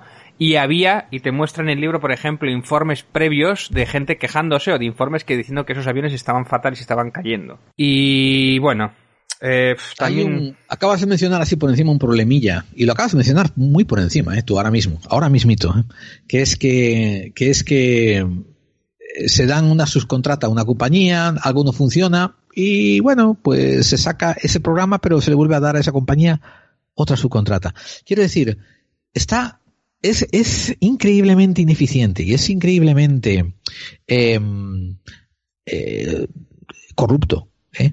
el que el que estamentos de gobierno sea militar, sea el grupo de que construye carreteras, sea sanidad, ¿eh? se encuentra con una compañía que produce un fallo, vende algo defectuoso, eh, hace una hace una mala práctica, ¿no? Hmm. Y bueno, y bueno, a la siguiente será mejor. Me refiero, en vez de ponerla en una lista negra de que esta compañía no se le vuelva a tocar, eh, nada, aquí todo se barra debajo de la alfombra, ¿no? Y, y creo que esto es para abrir la puerta a una investigación de corrupción y de amiguismo y de caciquismo que hay dentro de los estamentos eh, de los estamentos gubernamentales de España, que es una investigación muy profunda y muy muy intensa, ¿eh? Hombre, el problema es que como están todos pringados, sobre todo de mm, eh, a la altura de coroneles y, mines- y ministros, entonces eso es difícil que se resuelva más allá de que un juez insista y llegue muy a lejos y incluso con cincuenta y tantos muertos, pues esto ha quedado sepultado. O sea, pero bueno, si lo comparas con los BMR, que es el siguiente capítulo, el blindado medio con ruedas, eh, que son unos vehículos de la época de Franco que estuvieron en Afganistán, que yo lo- en la entrevista lo nombré por un poco por encima. eh, te pone las ¿eh? cifras, Me acuerdo que lo nombraste. te muestra las cifras de la cantidad de muertos que ha ocasionado ese blindado y la cantidad de Ese era el problemas blindado que cuando explotaba algo debajo, la chapa salía y le reventaba todas las Sí, piernas. sí, y le- efectiva- y- o los mataba directa- o los mataba directamente, sí, sí. Y una serie de problemas que, bueno, pues aquí te detalla cifras y cifras muy muy duras, o sea que como que el 80 bueno, unas cifras no no mirar el libro sino para ver las cifras y encima te lo contrasta con dice estas cifras están sacadas de tal sitio, de tal informe, de tal y tal. Y es terrible. Afortunadamente, ese blindado ese coche blindado, eh, bueno, que estaba caducado ya, ya no está operativo desde hace varios años. Desde la última etapa de Afganistán se cambiaron todos precisamente porque habían muerto allí en Afganistán unos cuantos al pisar una mina y no estaba suficientemente protegido y era contraproducente precisamente a los, a los que iban encima, que podían ser de cualquier grado, ¿eh? no solo soldados.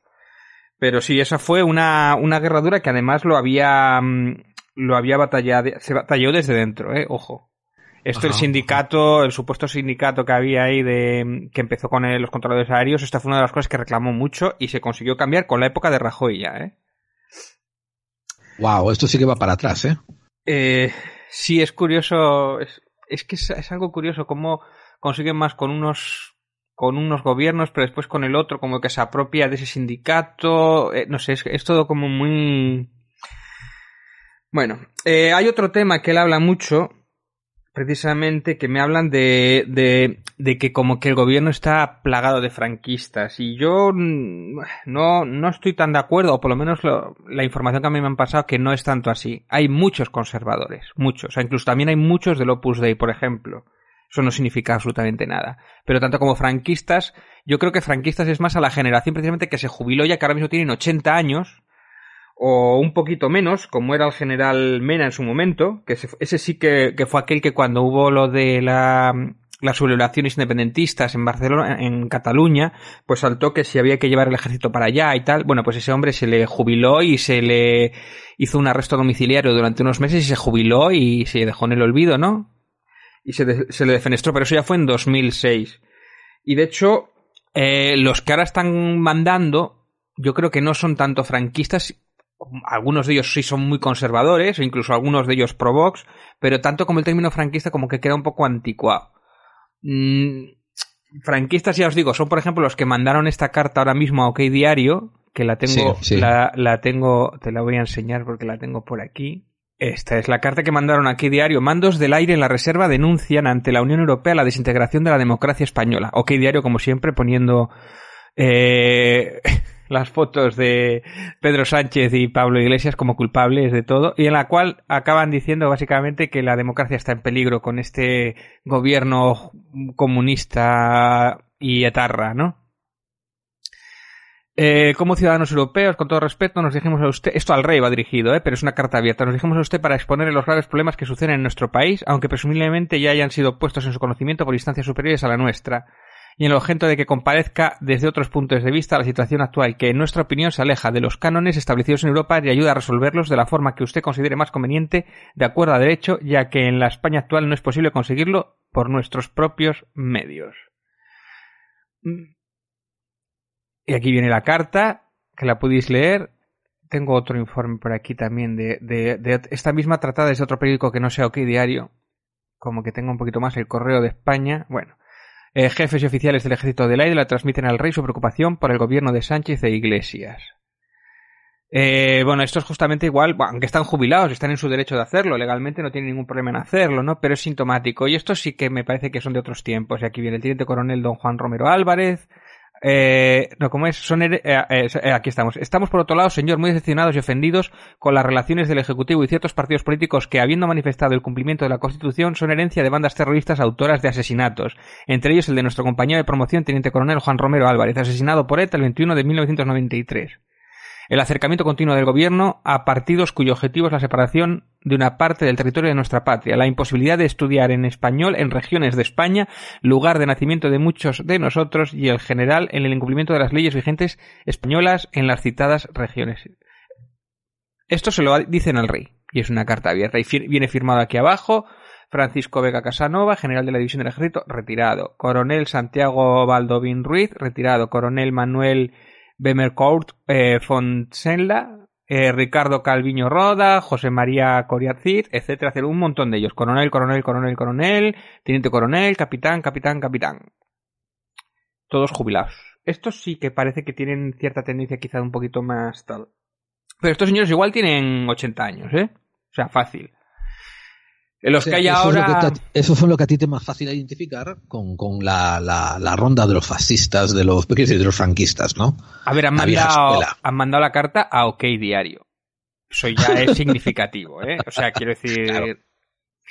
Eh, de hecho, por ejemplo, que son de una o dos generaciones más jóvenes de estos que están ahora jubilándose o, medio jubilados o entrando en partidos de gobierno, por ejemplo, te puedo hablar de Julio Rodríguez, por supuesto, que fue el primero que dio, o de los primeros que dio el paso, que pegó un susto tremendo a ciertos generales del ejército, coroneles, que era Julio Rodríguez, que pasó a Podemos, pero nunca consiguió a conseguir, por ejemplo, su plaza de diputado, ¿no?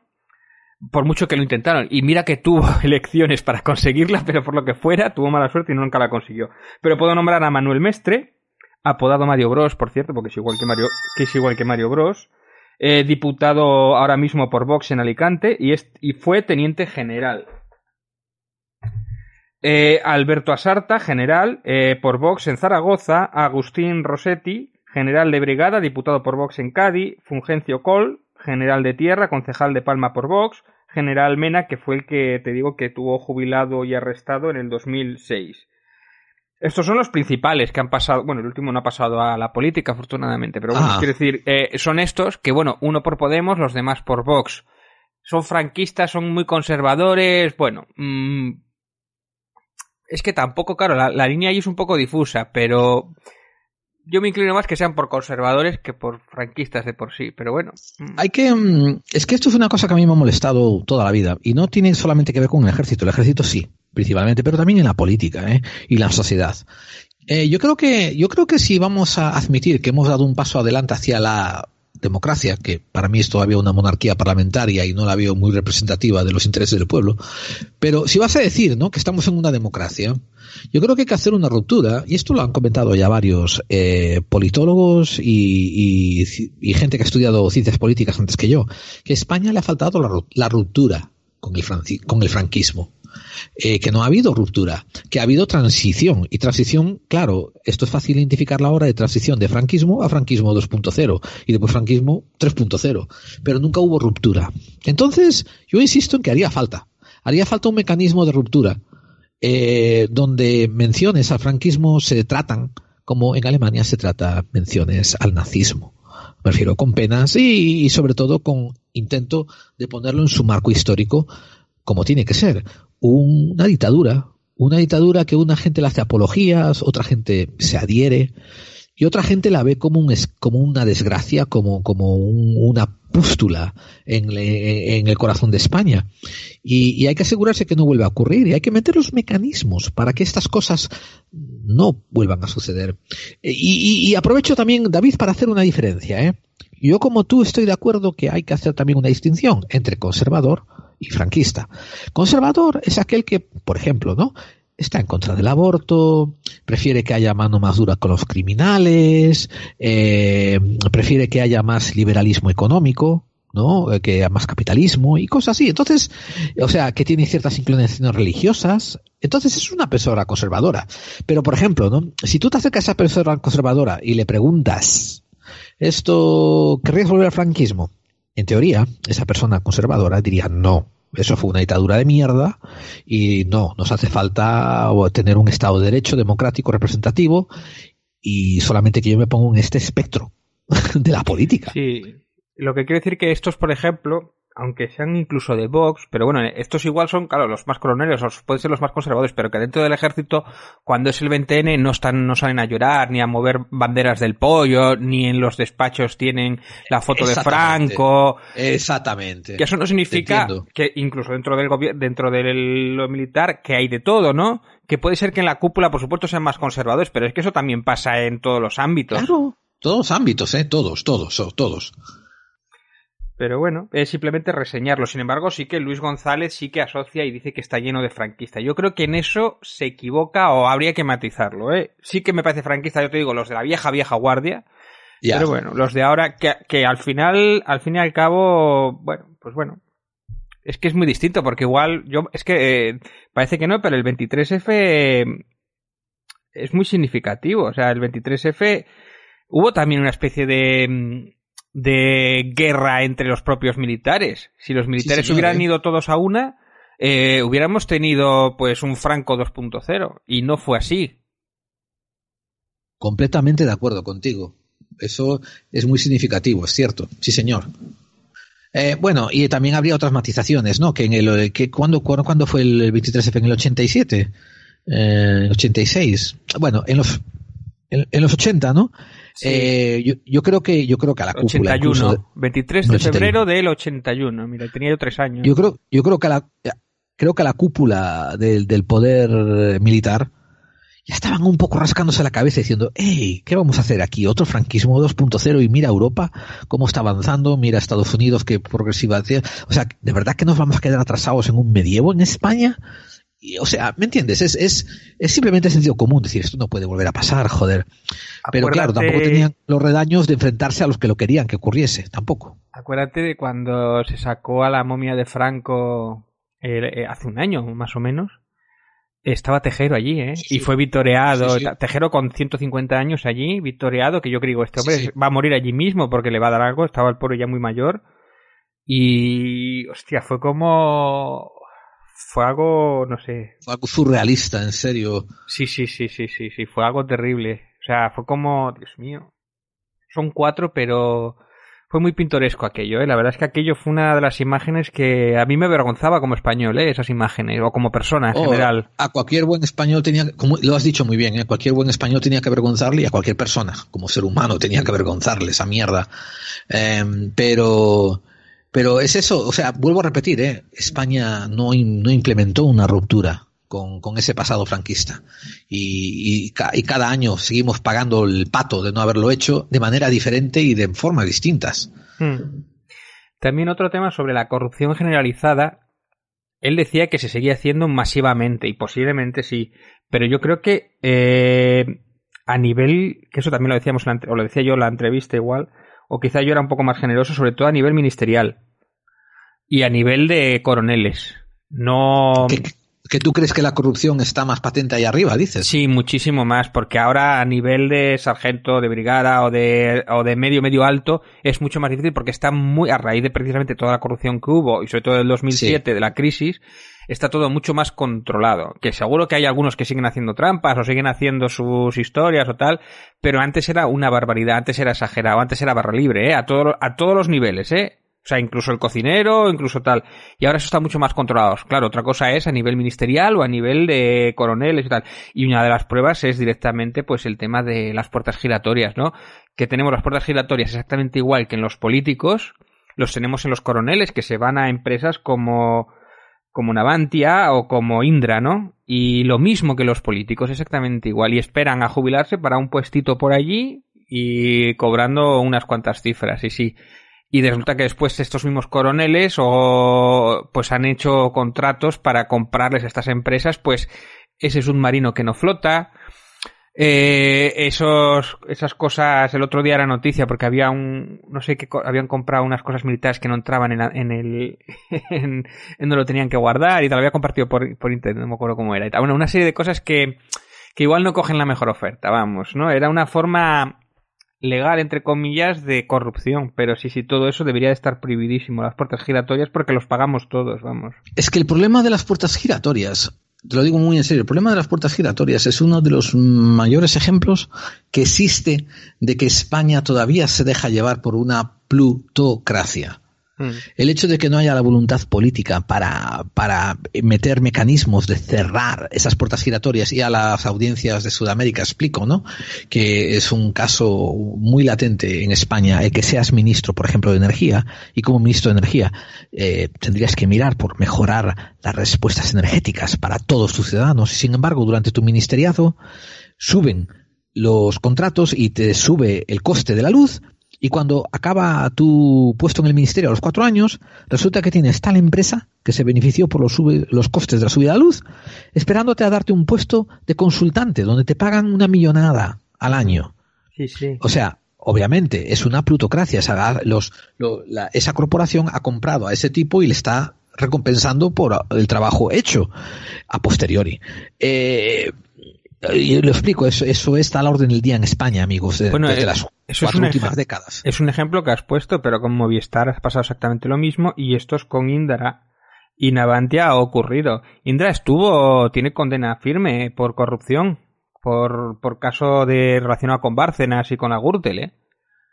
y, es, sí. y era una de las que se encargaba de proporcionar el software o algo así de la que contaba los votos, tanto en España y creo que en Estados Unidos.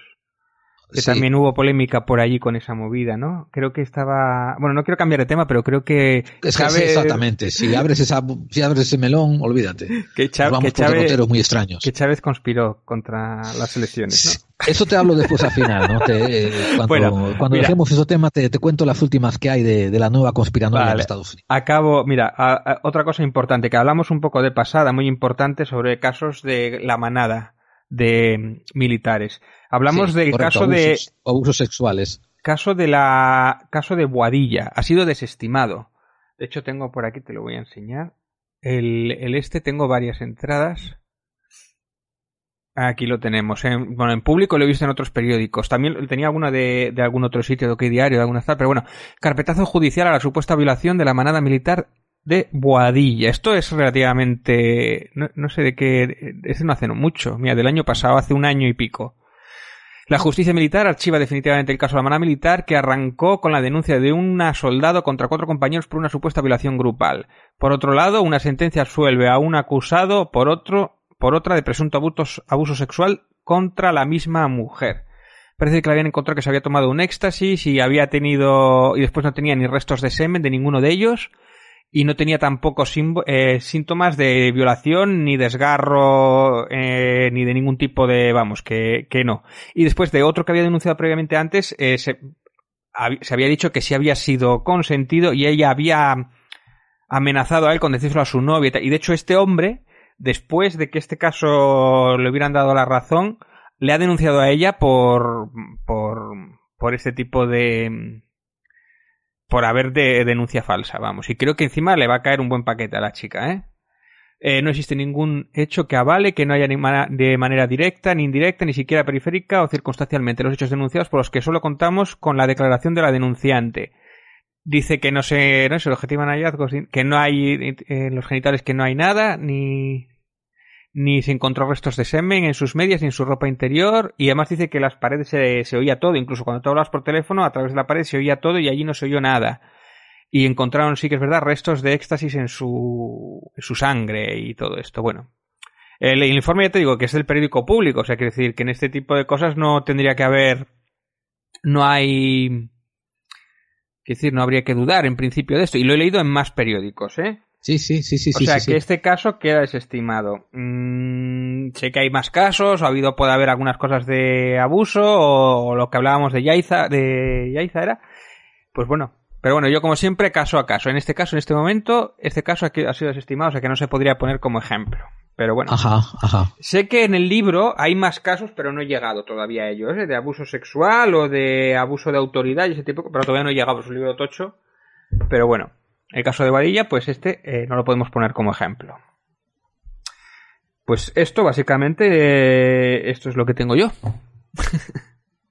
Y bastante nos has ofrecido, ¿eh? me refiero, wow. Eh, yo creo que, que eso, que das, has reforzado mucho la idea, el concepto de que esto hay que tratarlo más y sobre todo hay que comportamentalizarlo. Hay que ponerlo caso por caso Hmm. y estudiarlo independientemente. Eh, menos mal que el exteniente Gonzalo Segura ha sido lo suficientemente generoso para admitir que está dispuesto a volver al programa. Sí. Así que prepararemos algunas temáticas más, ¿verdad? Y lo podremos traer y, y sacar su impresión, sacar nuestras investigaciones y, y- y contrastar puntos. Sí, perfecto, yo estoy deseándolo, sí. Me quedé con muchas ganas de seguir. Yo hubiera estado dos horas más, ya sabes. Pues, em, si te parece, ponemos un poco de música y pasamos a ese interludio final. sí, perfecto. Venga, eh, aquí en Clave 45, el programa para aquellos que intuyen que las conspiraciones existen y algunos extenientes nos ayudan a destaparlas.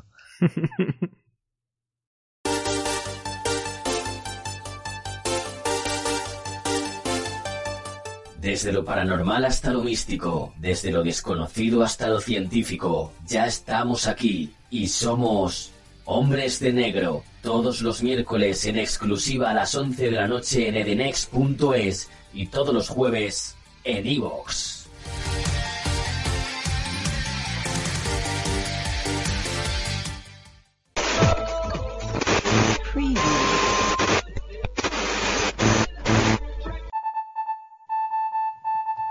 Hola, soy Mitoa Edjan Campos del Vórtice Radio. Estás escuchando Clave 45. Y si estás escuchando esta transmisión es porque eres parte de la resistencia. Una sola unión, hombro con hombro, unidos todos hasta acabar con el enemigo. Abajo los generales faciosos, abajo los elementos contrarrevolucionarios. No pasarán, ni de coña lo harán. Si quieren guerra tendrán un pueblo en pie, ya verán, no volverán. A matar al poeta. No volverán a ser los mismos quienes lloren en cuneta. Hacemos letras para guardar la memoria y combatir el racismo y la homofobia. Recordad la historia, nostálgicos del pasado. A todo Hitler le llega su Stalingrado, os queda claro, no pasarán. Ni con la cesta de su lado, lavando la cara bascal. Prensa progre que criminalizarán. Luego normaliza nazis del hogar social. Basta ya, para un país mejor que del balcón no cuelgue una bandera, cuelgue un puto patrón. La derecha habla de éxito en Plaza Colón y sin pagar el bus meto más gente. Yo en el Viñarro, contra Vox alza la voz, pasa la acción y cállalo. Diles que no, que su opinión no tiene hueco ni valor contra el fascismo. Distinto, se dialoga, insisto, se le combate al estilo Violet Gibson. Contra Marine Le Pen y Salvini, mejor que un cordón sanitario, fin de Mussolini. Que hay que erradicarlos fuera de nuestros barrios, de las instituciones y los centros de trabajo.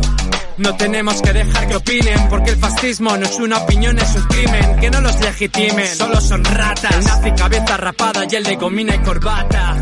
Señálalos que no respiren, que no tengan miedo en sus cuerpos. Los hostiles, por la memoria de Carlos Yolanda Gulló, por todo aquel que luchó y jamás se